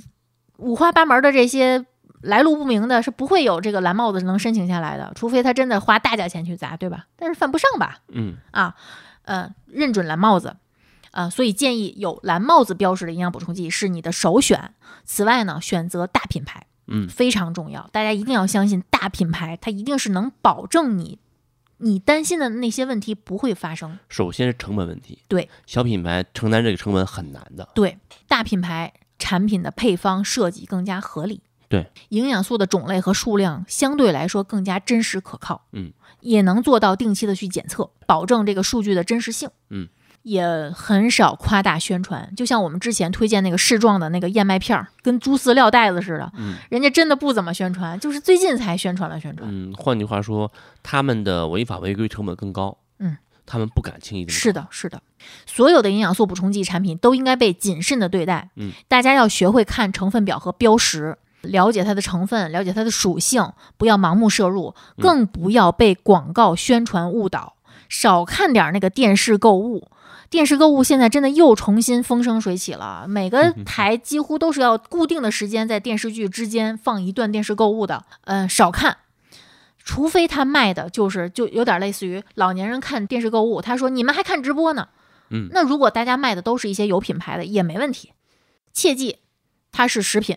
嗯，不是药品，不能治病啊。呃，所有声称自己可以治病的营养补充剂，都涉嫌违规或者虚假宣传，看它是食字还是药字。该举报举报。 嗯，我们刚才说了这两点，我们嗯再说一个更有意思的。嗯，我妈最近在减肥，因为她体检其实大部分还不错，但是有脂肪肝儿。嗯，她也很明显就是肚子很大。对，但是我也摸了摸，软中带硬，因为我们知道，如果是软，就是皮下脂肪多嘛。嗯对，嗯如果是硬的话，就是内脏脂肪可能比较多了。负压会大一些，对，对吧？嗯 软中带硬，听上去有点怪，这么说自己的妈妈。嗯但是很多，据我的观察，很多老年妇女的发胖其实是从更年期开始的。激素的不稳定。就是其实从可能很多人不知道啊，我们的身体从四十岁之后就会开始发生变化了。嗯也就是说，我现在就已经开始了。嗯，如果大家发现突然某一天在哪个途径看到我，发现我胖了，你们要原谅我， 不是因为我的减肥方法不好，是因为我已经控制不了激素了。嗯嗯因为我们其实也有很多，刚开始开玩笑啊，嗯很多我们的也没有很多，但是现在越来越多了，嗯，有一些上了年纪的。嗯女性找我们来减肥，就是发现，当我进入一个年龄段之后，我发现我不太由我控制了。对，实际上适量运动是调整激素水平的一个很好的方法。之一，可以跟大家简单的说一说。嗯，从四十岁之后，我们女性其实开始进入一个逐渐进入围绝经期了。这个时候，我们的卵巢功能就开始衰退了，嗯这个是不太可控的。嗯，不是说你做个医美，或者说有一些骗局，什么卵巢保养嗯啊，不要相信美容院的这些骗局。嗯， 这个时候你的雌激素分泌开始减少，你会慢慢的发现你的月经周期有点紊乱了，呃，量也减少了，嗯然后开始失眠，开始情绪不高，呃，会出现更年期女性非常常见的一个词叫潮热，啊，这是什么意思？面色发红，出虚汗，嗯脾气暴躁。你明明不热，但是你开始出虚汗。嗯这个时期的女性，你要开始预防骨骼疾病了。哦，饮食上一定要注意摄入充足的维生素 D、钙，保持适量的运动，摄入充足的蛋白质。而且你从这个阶段开始，你可能会开始贫血，嗯可能会有早癌的发生，哦，尤其是乳腺癌，包括你的心血管疾病，现在会开始慢慢的有一些，就是你的几率会比较高，嗯包括神经系统疾病也会在四十多岁这个年龄段儿也会风险升高。嗯这个一定要注意筛查和治疗，对吧？不要讳嗯疾忌医，尤其是嗯，要定期的去做血常规检查，筛查一下你的血脂，做一下血生化。生化的里面有很多指标都是我们现在需要注意的，这个血脂、血糖、呃糖化血红蛋白，嗯呃各种什么胆固醇、甘油三酯、嗯低密度、高密度这些脂蛋白，嗯，包括这个尿酸嗯都要去测一下，嗯每年至少一次检查。然后当我们又进入五十岁这个年龄段的时候，基本上就开始陆陆续续的就正式进入绝经期了。哦，就开始进入那个让人可怕的那个，这这是你们的想法。其哦实从我们的角度来讲，我们也不喜欢自己变成这个样子，嗯不是说我们主动的拿这个当借口。嗯就像女性她在正常的生理周期的时候，比如说经期这个什么各种综合征，嗯，一到经期就脾气不好暴躁，啊。嗯我们是故意找茬吗？也不是，其实，也可能是故意的。哎，可能是故意的。那她不在经期，她也会故意的。呃，对，对吧？对， 啊，你这你不要引战，啊我告诉你，这个时候雌激素会迅速衰退，一定要特别特别的注意骨质疏松、心脑血管疾病和生殖系统的肿瘤，哦，要注意去筛查。饮食上要特别注意摄入足量的蛋白质、乳制品，然后要补充肌肉营养，补充骨骼营养。嗯当我们进入六十五岁，我们的代谢能力会迅速下降，呼吸系统会衰减，心脑功能会衰退，就全都在走下坡路了。嗯，感官反应会迟钝，包括味觉退化。嗯，这些都会影响我们的消化和营养吸收能力。因为其实有的时候我们为什么说什么食欲大开？当你没食欲的时候，任何的美味对你来说没有意义。对，这样就会进一步的产生蛋白质摄入不足、微量营养素的摄入不足，包括消瘦、贫血这些。因为是自己身体感觉不需要了，嗯，所以你也吃不下去。而且你有有时候你会意识不到你需要注意这些。对，然后因为不需要，所以吃不下去，所以就更更不需要了，对吧？这是嗯恶性循环。嗯，然后从六十五岁以上的人群，其实有一个发现就是身高会开始下降，抽抽了。嗯，有的是因为佝偻，嗯对吧？对驼背了，有的其实就是身高就对是自然的下降，所以营养上一定一定要注意骨骼健康和肌肉健康嗯，啊，这个。多吃我们刚才跟大家强调的这个东西，我都不想再提它了，你知道嗯吗？好，不提，不提，不提，嗯，继续。然后这个时候要多增加这个户外运动了，打打太极拳、散散步，哪怕你不运动，多出去走走都是好的。多出去走走的话，其实我们可以定一个标准，就是说心率到一百一百一以上嗯，啊，就说能出微汗这个程度。这个我们一会儿运动的时候啊舞台交给你。嗯，好好的吧，好的，当我们进入七十岁了，嗯，我们能保证基本的睡眠，嗯，能每天有深睡眠，嗯能正常的睡上几个小时，不整夜整夜的失眠，能每天有精力走出门锻炼锻炼，哪怕嗯只是活动活动腿脚，嗯，能正常的吃三餐，嗯，就不错，嗯，真的，你你不要觉得我们身边有谁谁谁这八十八九十岁了还这样，我们要看广泛的一个人群数据对，七十岁以上能这样就是很好。是的，这个时期老年人的 BMI 千万不要低于二十，不要老听“千金难买老来瘦”，瘦跟瘦不是一回事儿啊，瘦体重跟人瘦弱也不是一回事儿。对，健康的体重对老年人来说非常重要。年纪大了，咱不能说追求胖，但是你身上得有点肉。体脂率不要太高，但是体重也不要太低。然后，如果到了八十岁，我们有幸能活到八十岁，你就是真正意义上的高龄老人了。嗯，年纪越大，营养越重要，这个其实可能当事人意识不到。嗯但是我们家里如果有任何一个超过八十岁的老人，你都会非常认同我说的这句话。嗯，那如果膳食营养摄入不足，就没法维持正常的生理功能。嗯，又容易疲劳，又容易得病，一住个院就真的很有可能出不来。嗯，我说这话也不是危言耸听，我们都害怕高龄老人进医院。我补充一一个点啊，啊就是说我们知道这个。前前面讲了好多这个营养学的东西，对吧？尤其是蛋白质这一块儿，嗯讲了很多。我们知道，人住院之后会输液，会打生理盐水，嗯会打葡萄糖，有足够的能量，但没有见过打蛋白质的。对，嗯对吧？是的，那这个时候，脏器修复所需要蛋白质从哪儿来呢？四肢，四肢。嗯，我如都会果抢答了。如果你平时有储备的话，有有训练的话，那就更容易挺过来。说人话叫有的掉。对，就像你看那天群里还讨论说，为什么大体重的减肥减那么快？我说人家有的掉，对呀，你有什么可掉？对呀，你九十斤想减到八十斤，跟人家一百九十斤减到一百八十斤，这是一回事儿吗？呃对呀人啊家可能三天就到了， 对，你得仨月是都这样未必。是这样，嗯，是的嗯。而且超过八十岁之后，吞咽咀嚼能力非常困难，普遍来说非常困难。所以你在烹饪的时候，对我们照护者或者说他们本人嗯要求就更高一些，嗯要软烂，嗯，还得保证营养密度高，不能一天到晚喝粥嗯，啊，这个也得保持基本的身体活动，别一天到晚卧床，卧床就真起不来了，对，越卧越起不来。肌肉会萎缩，机能会下降，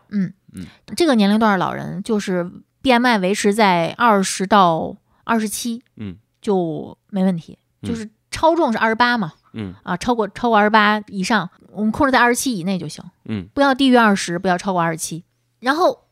刚才我们说这个各个年龄段的这个身体的变化，那更年期女性有什么营养需求是跟别的年龄段不一样的吗？补血吗？人进入更年期之后啊，啊嗯，女性进入更年期之后，啊，呃，其实男的好像表现没有那么的明显嗯是，啊最近这两年不是也也在说嘛，说嗯男性也有更年期有，但但啊，女是男的还有大姨夫呢。哎呦对是吧吧？嗯，对对对，我们先说女性嘛，嗯好，女性进入更年期之后啊，她的生理和心理都会发生一系列的变化，嗯，所以她对饮食有一些新需求。女性更年期因为她的雌激素水平下降，嗯，会引起一系列的代谢功能障碍和植物神经功能紊乱。嗯，这个词其实好多人都听过，植物神经功能紊乱，比如说代谢功能障碍中血管舒张失调嗯会导致潮红、出汗、血管舒张的问题，然后会伴有心慌、血压升高、呃泌尿生殖器官的萎缩，嗯呃月经紊乱、骨质疏松、血脂升高、体型改变、嗯肥胖、皮肤粗糙、毛发脱落。嗯就为什么我们看很多人是从更年期之后开始发胖，本来年轻的时候身材保持挺好的。对，我那天回家翻我妈年轻时候照片，就是四四十多岁的时候，就我现在这个年纪，那小身条儿，嗯就是从更年期之后就开始发胖，一发不可收拾。嗯植物神经功能紊乱啊，它会引发很多精神上的问题，嗯所以就会抑郁，或者没到抑郁，忧郁、焦虑、情绪不稳定、容易累、烦，嗯失眠，对吧？就这些情况。面对这些生理和心理的变化，除了要保持一个乐观的心态，哎呦，这个这句话真的好虚啊！它有时候是不可控的 呀。适当进行户外锻炼，对除此之外，也要进行饮食上的调理。对，呃，保证就是你要保证有足够的营养，才能防病于未然嘛。因为这嗯个时期就是容易会给以后的生命的可能埋下隐患。嗯，所以要有一个防病的一个心态。嗯首先要防止能量过剩，因为我们已经知道了很多疾病是由肥胖导致的。嗯那这个时期既然是有有助于肥胖的，我们就一定要确保日常的饮食不能助长肥胖的发生，嗯对吧？要防止能量过剩，因为更年期女性的基础代谢会随着年龄增长而下降，嗯然后体能活动又可能消耗又比较减少，因为这个时期我们其实会发现很多女性她的重心不是工作了，嗯，可能会放在家庭，对，或者说退休了，对就没有以前那么多的消耗了，对，呃，就是一个很综合的，要把眼光放宽一些去观察。对她的很多行为都会导致一些情况的发生，不是说一个孤立的原因导致的，那就会导致能量摄入大于入大于出，那体重不就增加了吗？嗯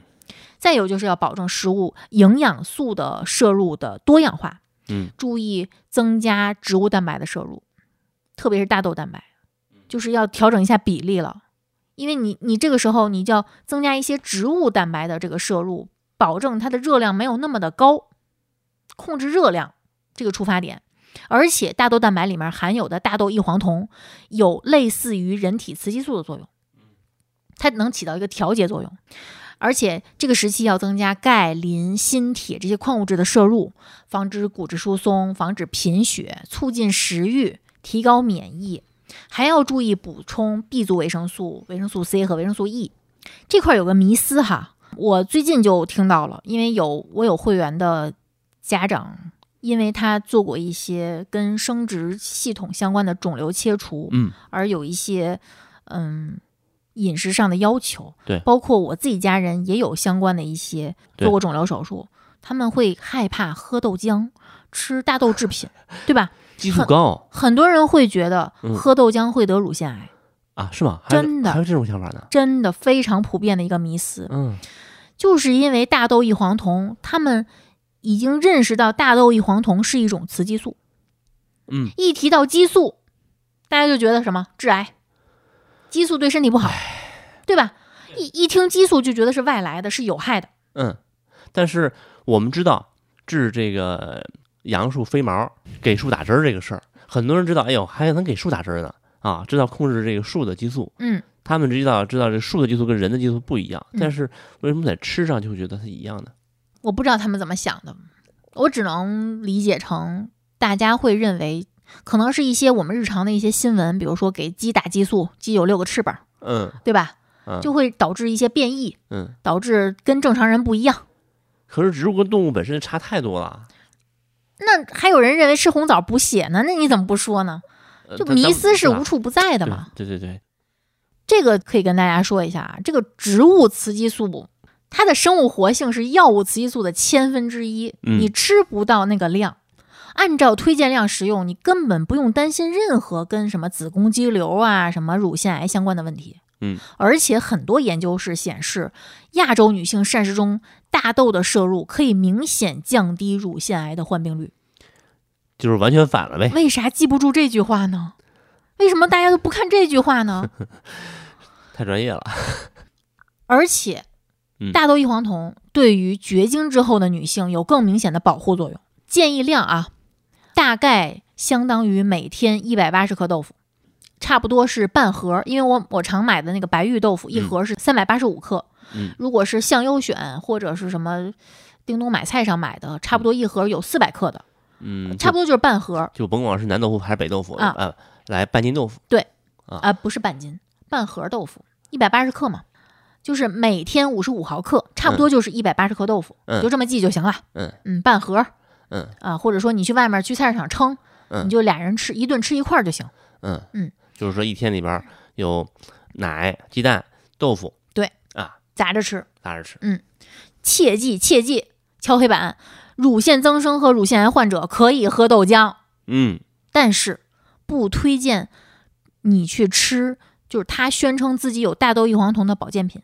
嗯不推荐吃保健品，吃豆制品、喝豆浆完全没事儿，嗯而且可以空腹喝，嗯，可以天天喝。且不能代替牛 奶，这全是迷思，你知道吗？这个我想起前段时间说的那个段子来了，嗯说不能空腹吃这个，不能空腹吃那个，然后有人问了，不能空空腹腹吃饭。 能空腹喝水 吗？我们说一个比较美好的祝愿吧，嗯我们希望我们的妈妈们，或者希望以后我们自己能够优雅的度过更年期。嗯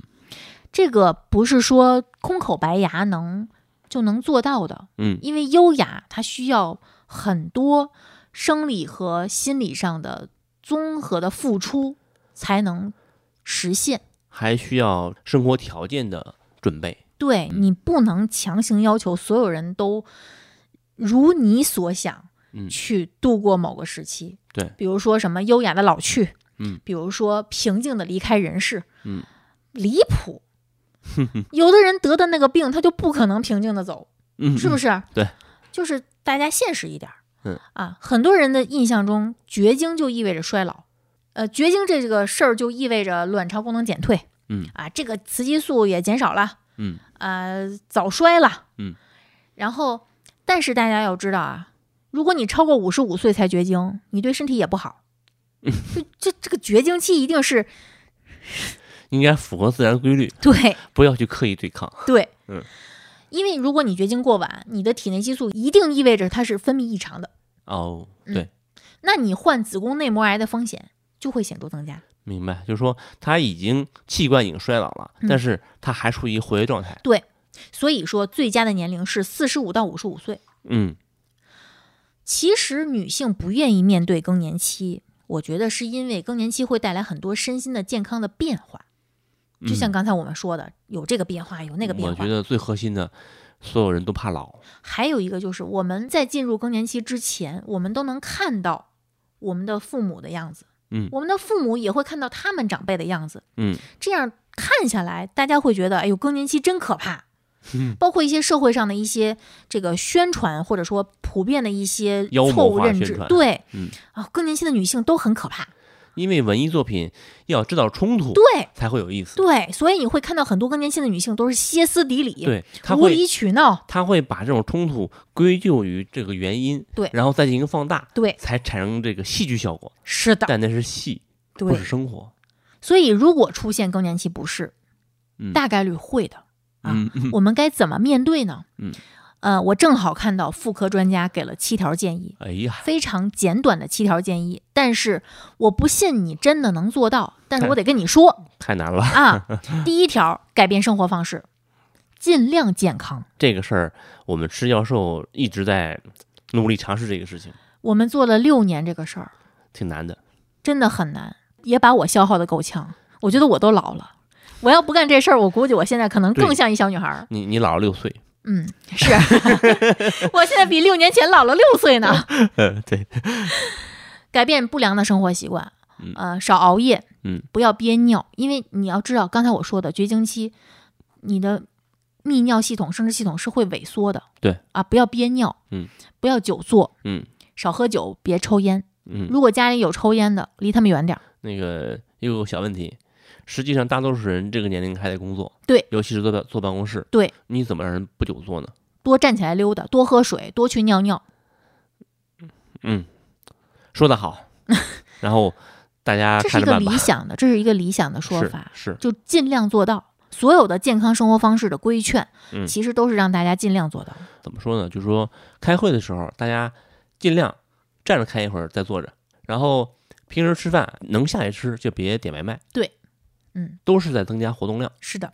就日常的活动比运动其实会更增加我们更多的消耗，对这个是普遍认知。对你像这个呃，丽丽很大的一个改变是什么呢？是说我们出门坐地铁，她跟着我走楼梯 了，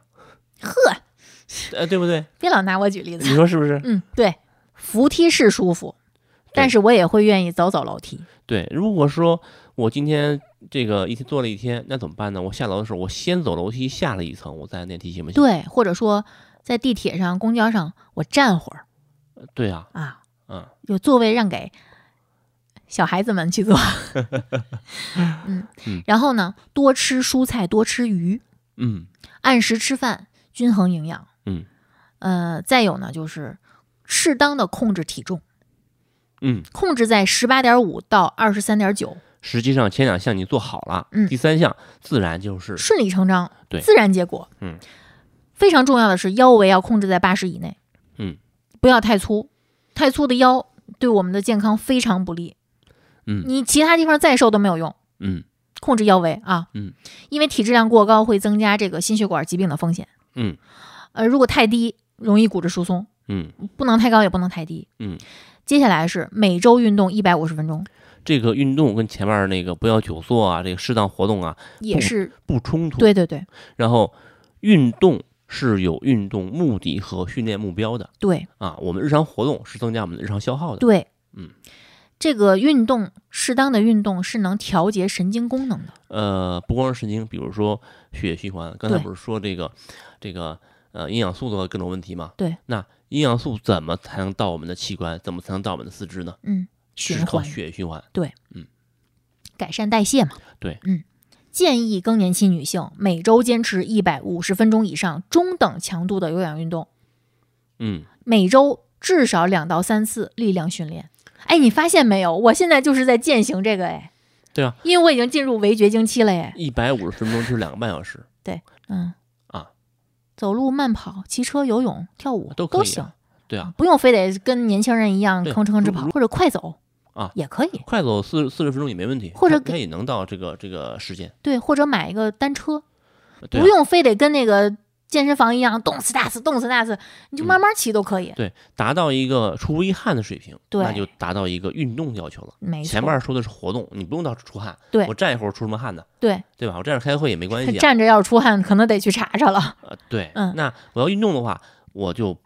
不是说我穿暴汗服，嗯对吧？？对对对，就千万不要给妈妈买这个东西啊！有的妈妈自己都会买，对，一会儿一会儿我再单独说。对出汗啊、它大概是怎么个嗯怎么个原理？一会儿说。嗯，再有很重要，科学避孕。更年期是有意外怀孕风险的，嗯你必须得在临床上被医生诊断绝经，你才不会怀孕。我们经常会看到一些社会新闻，老太什么生下什么婴儿，嗯，这可能不是骗人的新闻，可能不是洋葱新闻，可能是真的。 嗯，但可能没那么老对，可能没那么老，可能大大家会认为哦，五十岁以上就是老人。啊。哎呀，现在五十岁还挺年轻的 嘛。对嗯，我也快五十了嘛，哎呀，真是，一定要注意用避孕手段。嗯然后就是做心理咨询，嗯不要觉得做心理咨询意味着你有病。嗯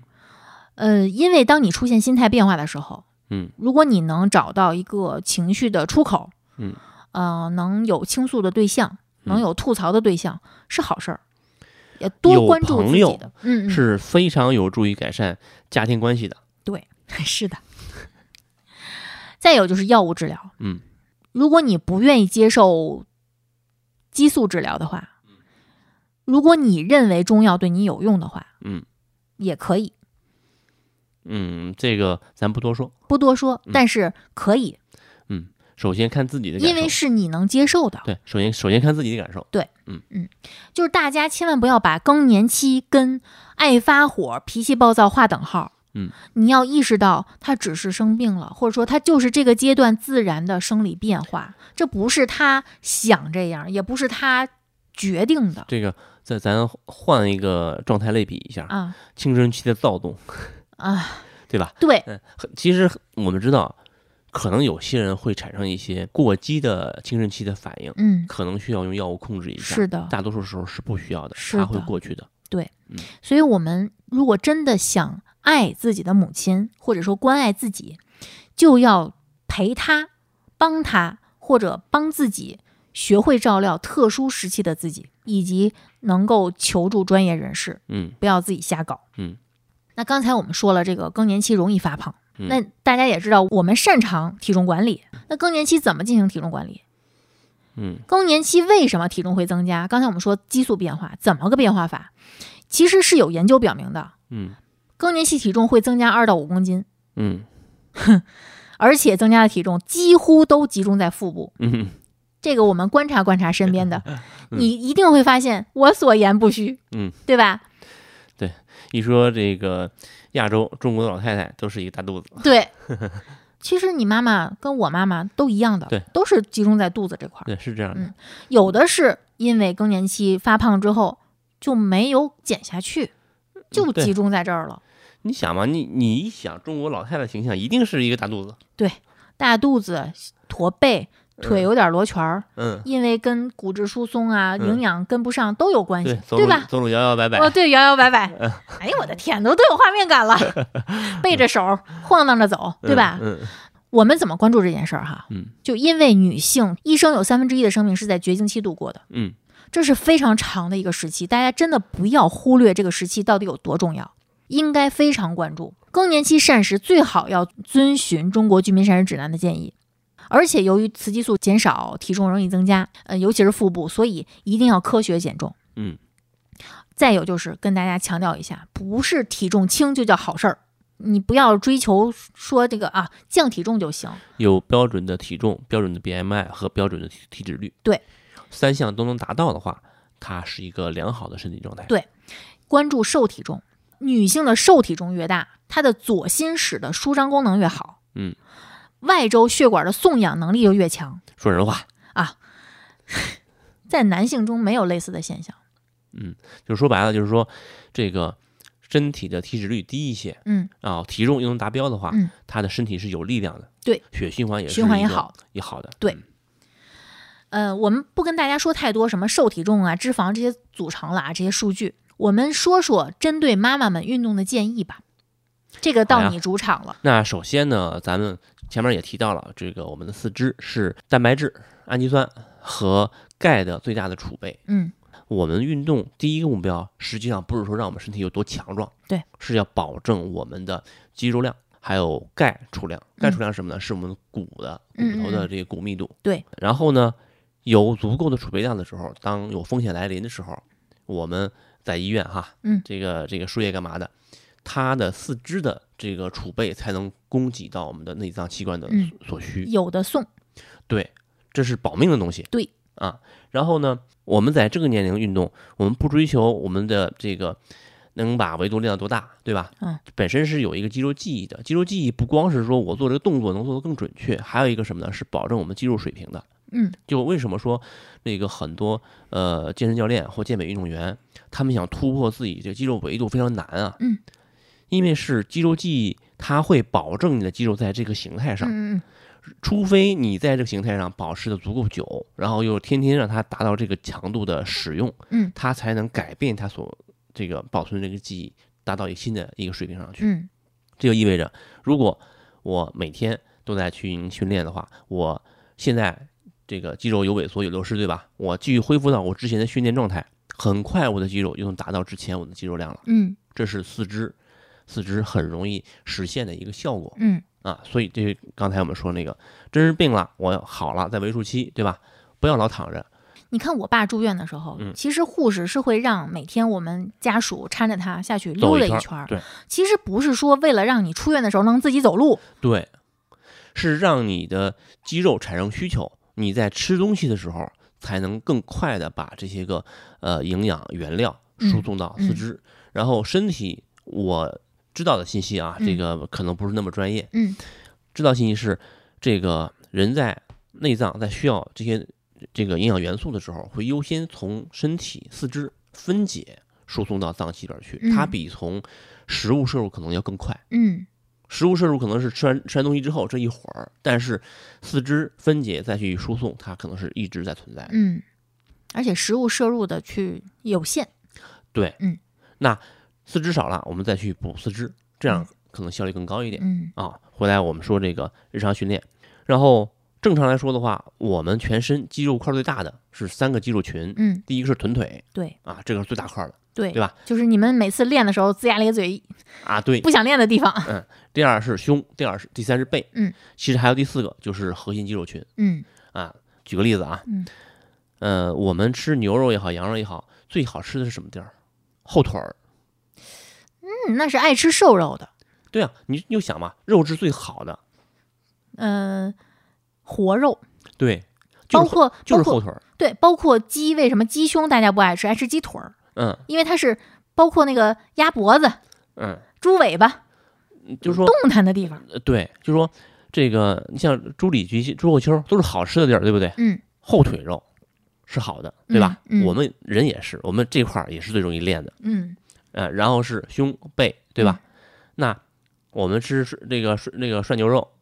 牛胸口牛眼肉啊，好吃，对吧？那嗯是后背，嗯，对吧？里脊那块儿核心肌肉群，包括那些牛排，其实都是这一片。对哦嗯，就是又是大肌肉群，又是经常活动的地儿，我嗯们重点去练它。嗯，它能快速提高我们身体的肌肉储备嗯嗯和钙储备，嗯然后是有氧。刚才我们也讲到了，那个看着气色不好怎么办？练有氧。对，有氧是什么呢？是心率已经一定要到一百亿以上。那这时候有一个小问题，哎，一百亿以上，我平时给我们的会员讲的是到一百亿以上，它才是一个有效的一个运动。这个如果没有心率的设备的话，我们标准是能有微汗，对，就感可觉以我这出样汗了观，察，感对觉出汗了，但我擦手擦汗擦又擦不出汗来，对对这对，是微汗。就微微冒汗，感觉自己好像已经在对开始冒汗了。但是你心率到一百四的话，哎，我能擦出汗来了。嗯，到一百七的话，我一旦停下来，停下来汗一身噼的里哗啪啦流。啊，对。这时候有一些问题，就是说有些人觉得啊，不是有出汗吗？买个暴汗服，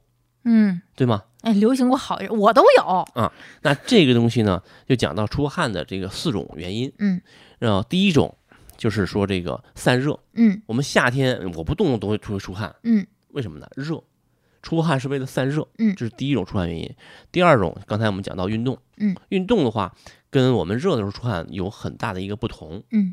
我们运动出汗呢，身体肌肉是发热的，对，出汗呢，它本身是在肌肉这个位置产生运动、产生能量消耗，嗯呃，还有很多生化反应，嗯对吧？它是在排出反应后的废物，嗯嗯所以这个汗里面会有很高的盐分。嗯这第二种，第三种呢，呃，是输送养料。嗯，你像你做手术之前，你的心率就容易偏高，嗯嗯，对吧？吧？对因为你的血循环要输送更多养分，包括氧气，包括氨基酸，对吧？所以要保证一定的血液流速。嗯但你的心脏有缺陷，它血液流速保证不了的时候，心率就会变高。嗯，那这个时候，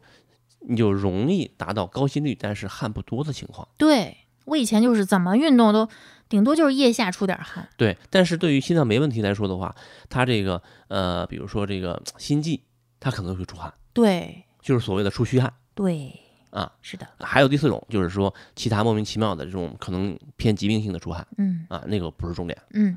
咱们重点就是前两种，散热和运动。嗯所以呢，我们要达到运动标准的话，首先要达到一个出汗的程度。嗯，这时候有一个问题就是说，跳广场舞算运动吗？我原来觉得不嗯算，因为我看到很多老人，领舞的大部分算，对，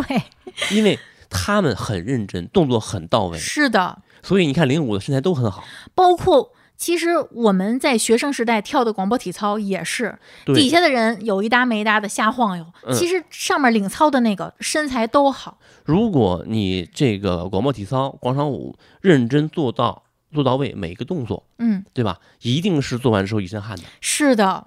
而且非常有效果。对，但是如果你就是糊弄一下，摆个摆个姿势就完了，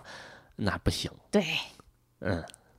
所以我其实后来对广场舞也有所改观，嗯，就是因为如果一旦你真正的按照动作的要领，嗯，认认真真去参与，其实跟很多运动都一样，对有很多运动你就是混着去运动的话都不会有效果，你只是觉得你运动了，嗯。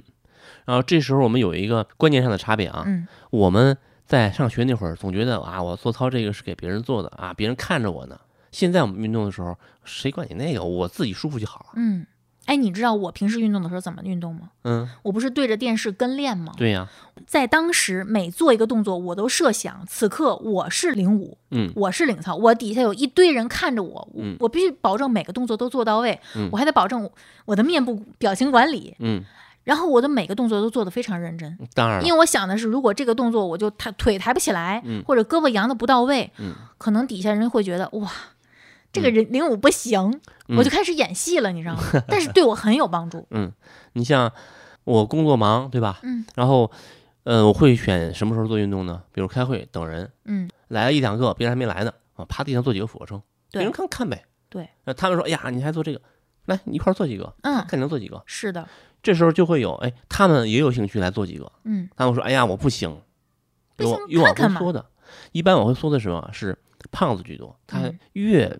担心自己丢人，他越不愿意动。对，其实有的时候不是说他认为他知道自己运动能力不行，而是他这个心理上的问题。对，嗯啊，所以有自己的一个标准，嗯，就好。对啊，没必要跟别人比，那也没必要担心别人看。你看，你行，你行是你的，我不行，我我才练嘛。甚至其实，比如说拿俯卧撑举例子，嗯，如果你能做标准的，那我可以在墙上做，对呀、我可以扶着桌子沿儿做，对呀、对吧？对啊呀、反正我就是，因为最简单的几个动作，首先第一个是深蹲，深蹲的话是臀腿发力。嗯那你就跟我们说说，就因为我妈也在运动嘛，嗯啊，我不想让她去出去就是撞树，嗯啊，跟跟着那帮老太太倒着走，因为好多人有倒走练习，嗯我觉得很危险哎。虽然嗯他们是可能有他们的场地，但是真的，因为他们的平衡能力是在下降的。对，真盗走出了危险，谁负责呢？嗯不，还是我们去照顾病人这一点我没有去查啊具体资料啊，啊？但是我的认知呢，这个倒走练习跟他们所认为的可能是反过来的，嗯是因为我的平衡能力好，我的反应神经好，嗯所以我倒走这个效果会更好。嗯但是倒走可能并不能提升我的运动嗯，能力。对对，对对对，包括现在，因为大家都会刷快手，嗯呃，刷这个抖音，嗯很多就是什么泰迪卷腹，嗯，就那些特别夸张的动作，夸张的扭腰。嗯我真的不建议老年人跟着练这个练，你你年轻人都扛不住这种扭腰。呃，是这样的，就是说运动有效运动一定不是特别快速的动作嗯产生的结果，嗯它一定是慢发力，嗯嗯，让这个个肌肉充分的收缩和舒张对，这样的一个过程。对，你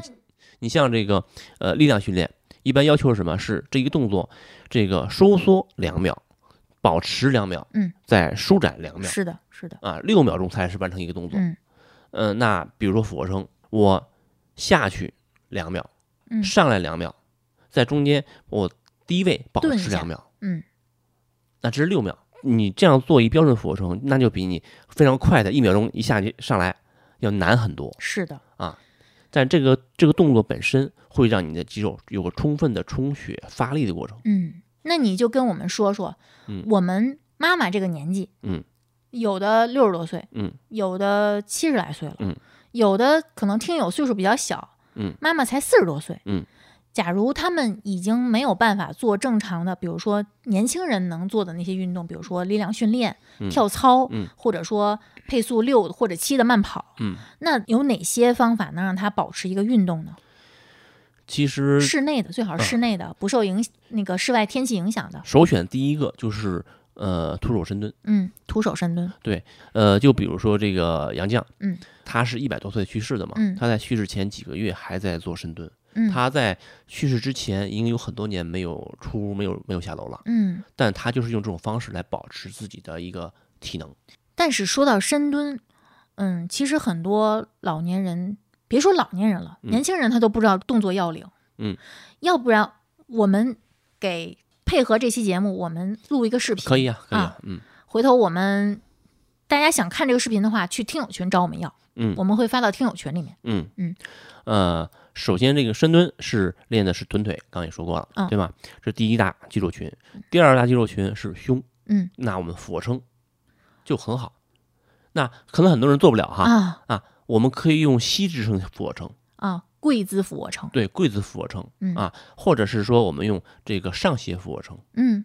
对吧？减轻难度嗯啊，我们一样有训练效果，嗯，也是没问题的，那这个其实也有很多注意事项，比如说要防滑，啊，对吧？你对，不能光脚，对不能穿过滑的鞋，最对好最好运动的时候不穿拖鞋呃对吧？不不是最好，是一定不啊，一定不要穿拖鞋啊，啊嗯然后嗯，只要任何有蹦跳的都不要光脚，呃，这个年龄，呃，呃，就不不蹦跳五十，六十蹦跳没问题，七十蹦跳的话，我呃我都不敢尽量不了，不尽量敢不。去安排，嗯，那就是那我们就如果你推荐俯卧撑的话，是不是靠墙俯卧撑？嗯，呃，就是在墙上上做斜俯卧撑、靠墙俯卧撑嗯，这个跪姿俯卧撑撑着桌子叫军体俯卧撑吧，就是上斜俯卧撑啊，嗯呃甭管你撑哪儿，对吧？其实都可以。然后再再下一个就是练背部，嗯背部这个最难。对，嗯，因为正常来说的话，我们想孤立去训练背部的话，这个需要器械或环境要求比较高。嗯，但背部肌肉如果能练出来的话，对体态的改变是最明显是的。的。啊、特别明显，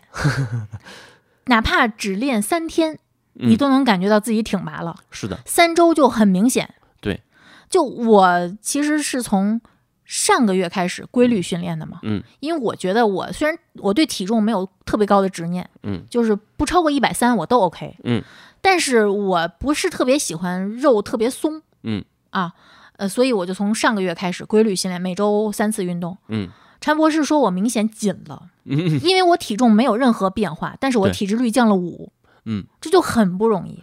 就是说，当我们的这个体脂下降之后，皮一定会松。嗯，然后运动，呃，充血，尤其是会让皮肤充血。嗯，呃，应该会有助于皮肤收紧。那你有没有推荐的？刚说练背，对，背有什么动作吗？呃，目前来说，我能想到最好的就是嗯找拉力带绑到门上，啊，做划嗯船动作。那这样吧，你可以跟我们推荐一个，就比如说，嗯、妈妈们如果想在家里，嗯退休的妈妈们，嗯，想在家里做一些室内的训练，有没有什么推荐买的装备、嗯或者说护具呃，首先是瑜伽垫儿啊？啊，甭最管好是厚一点儿，呃，甭管是这个深蹲还是这个俯卧撑嗯嗯，啊、嗯可能都需要它，对吧？别买太便宜的，因为我真的是买过便宜的，嗯溜溜薄，嗯，不行，那摔跤很疼的。硌得慌，对啊，厚的瑜伽垫儿，这样的话，呃，首先地面是硬的，呃对，床是什么呢？床是本身它够厚够软，嗯，床会因为它过软不稳定是，啊。瑜伽垫儿因为是铺到地上的，下边儿是稳定的，而上边儿这一层是为了保护我们不受伤的。嗯然后其二呢，要买几组不同强度的这个弹力带，对，弹力带很有帮助。因为是我们用哑铃或者是用杠铃的话，呃，容易重量过大，也也容易受伤。是的，而弹力带的话，我们用不同组合，呃，会避免受伤。是尤其是在练背的时候，我们考可以可以考虑是坐在瑜伽垫上，然后用弹力带来做划船动作，这样是安全，嗯而是且是呃容易做到位的。这个我们可以选我们觉得很合适的放在 show notes 里面，供大家参考。嗯，大家如果觉得图省事儿，可以直接就点链接购买了。然后这个动作做到位，那个感觉在哪儿呢？是说，嗯，按照健身圈里边儿经常说的啊，肌肉有泵感 黑化啊，对，哎，按我们更直白一点儿，然后对我们强度更更合适来说的话，是能感觉到这块肌肉的酸痛。嗯，酸痛的话，一般来说是做到位了，达到热身强度了，然后需要再练加几组，做到力竭，它才能达到一个有效增肌的效果。但是对于我们这个年龄来说的话，不需要，我达到一个酸痛。啊，就够了。嗯我一天做两次，能两次都能达到一个酸痛，那这个强度可能就刚刚好。嗯因为我们的目标是保持肌肉量，嗯，不是说我要练到多强。包括我的家人其实是做过一些手术的，嗯呃他们做完手术之后，可能是需要一些康复训练，嗯，那这个时候你让他徒手做，就他会觉得用一些就是弹力没有那么大的那种弹力带，其实嗯对他来说可能更有辅助效果。对，尤其是做到一个，他觉得哎哎练到酸了，嗯，这个是很明显的信号。对但是练到力竭的话，很多人会觉得我这一天就不干别的了，嗯，是的，是的，他会有心理负担，嗯对吧嗯？然后酸痛本身是给到肌肉一个信号，是个肌肉在用，嗯对吧？那对于我们身体来说的话，它就会给它一个足够的能量、嗯或者说营养嗯素去修补相关的这个肌肉。是的，嗯，弹力带、瑜伽垫儿还有吗？呃，还有第四个动作就是平板支撑，嗯哦，平板支撑也需要瑜伽垫儿，对吧？对对对，我们用平板支撑的话，就能让全身的这个肌肉保持一个紧张，嗯啊，能保证保持我们的这个动作维持相关的肌肉，嗯，达到一个有效的锻炼。靠墙静蹲你推荐吗？靠墙静蹲也推荐，但你前面几个做到的话，靠靠墙静蹲本身不会有太大问题。因为我陪我妈去看膝盖的时候，医嗯生也推荐过这个动作。是对膝关节有问题的人来说，是，但是其实这个动作是需要做好保护的，因为如果老人体重过大，他做这个你不在他身边儿，他自己又没经验的话，他可能扑通就坐地上了，他撑不住嗯、 其实这个事很容易。啊。我们准备一个矮凳放下边儿，对，我我们呃刚想靠墙静说蹲，靠墙静蹲蹲好了，哎，蹲不住了，对不对？哎，坐下就好了。坐下就行，对，嗯别别用跟他那个齐平动作要求齐平那个凳子，那可能对，你撑不了高几秒他就坐高下过了。我五公分左右，嗯呃，就就就合理。嗯，你差个十公分可能会蹲一下，嗯对吧？五公分，嗯、就会比较舒服。对，其实这个就是练着练着，只要他能坚持，他会发现自己能撑的时间越来越长。对这就是一个明显的进步，对他来说就是一个信号。尤其是前面你这个深蹲动作嗯跟平板支撑动作、这两个动作，如果练到位的话，嗯那你这个靠墙静蹲实际上是一个很好的补充。还有吗？呃，如果可以的话，尽量能跑跑步，嗯刺激内循环，主要是是血液循环。嗯我的有氧运动刺激我的心肺循环，会更好的让我吃的食物分解出来的营养素进入到我所需要的脏器。本质上就是让循环变好，对让代谢变好。对，嗯，那你会建议买泡沫轴吗？还是筋膜枪？还是买一个那种按摩的那种小八爪鱼嗯，其实不太建议，啊？因为你的这个运动强度足够大的时候，才需要这种有强度的嗯放松手段。嗯，那平时可能有一些简单的拉伸就行。对你像刚才我说的这个这个深蹲、俯卧撑或者是这个划船动作，对吧？那深蹲一天做一百个没什么问题。嗯，我们正常成年人不做任何准备前前提之下，我做四十到五十个是没有问题的，没有任何难度的。嗯那对于上一些岁数啊，其实五十也还年轻，做一百个一点问题没有，是一点问题没有的。这个俯卧撑我们照二十个来，能做成这个上斜的，呃，就按上斜的来；能做跪姿的就做跪姿的，嗯甭管你能做哪一个，这一天下来能做二十个，嗯呃，就是很好的一个训练。嗯啊。然后这个划船动作也是类似的，哎，做到肌肉酸痛，嗯，对吧？呃，大概做到三十到四十个，嗯，呃，就非常好。平板呢？平板儿的话，我们按一分钟一组嘛，嗯啊，能做三组，嗯，啊，就很好。这四个动作有相应的必须要做的拉伸动作吗？其实这个安排的话，本身没有太大的运动强度，也就不是特别需要拉不伸是特别需要啊、啊。因为你想，刚才说到正常你那个成年人，呃，不做准备做四十到五十个深蹲是没问题的。嗯那我做一百个有什么强度啊？那我们就专门跟跟大家录个视频，说一下有一些动作要领，比如对说是内扣啊这对种，。做完之后我们需要做一个拍打放松嗯，就够了。行，那我们就都录在里面。对，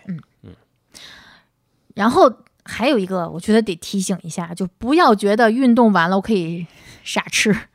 刚才说的是一个强度非常非常低的运动建议对，啊，真的非常非常低。不要认为这个运动能帮你抵消到多少热量的摄入。对这个强度仅仅达到了给到特定肌肉一个它它有用的信号。对，刺激一下。包括我们年轻人，你做这点儿运动，平时很多运动都不太能抵消掉你的消耗，对，就一定要把你对运动的执念从消耗热量转移到其他的地方来。对，如果真的对运动的成绩有要求的话，这这点量连热身都够都不够。是的， 热身可能都得。我经常在跟练一些，比如说帕梅拉，嗯，人家十六分钟下来，我都已经不行了，人家才完成热 身。对啊，对啊，是这样的呀，对，是这样的。嗯你像这个跑步，呃，长跑经常不热身嘛，那嗯直接上来就直接跑，实际上跑三公里才热身而已。嗯，是的，呃，刚才我们一直在说这个喝牛奶、喝豆浆去做蛋白质补充，嗯对吧？我们做完运动之后，啊、你可以考虑不用带水，你带上牛奶、带豆浆，喝杯奶，对，对这包是最括好的。对，甚至我们年轻人嗯做的时候也是，嗯补补补这些蛋白质，这是最高效的一种方法。对，嗯这个运动完之后，第一时间喝了杯奶，就比其他时候要好。嗯，我们刚才说这么多，可能有的时候有一些部分还有点干，呃，幸亏我们及时刹了一下车啊，没有把这个弄成讲座。其实我们目的只有一个啊，就是希望妈妈们身体健康，嗯，希望妈妈们能陪我们更多日子，或者说希望我们能够更加健康的走向衰老，嗯，呃，我们能活久些日子，对吧？当然了。爸爸们也要一起，嗯但是我们就不针对爸爸们做更多的了，因为其实很多是通用的。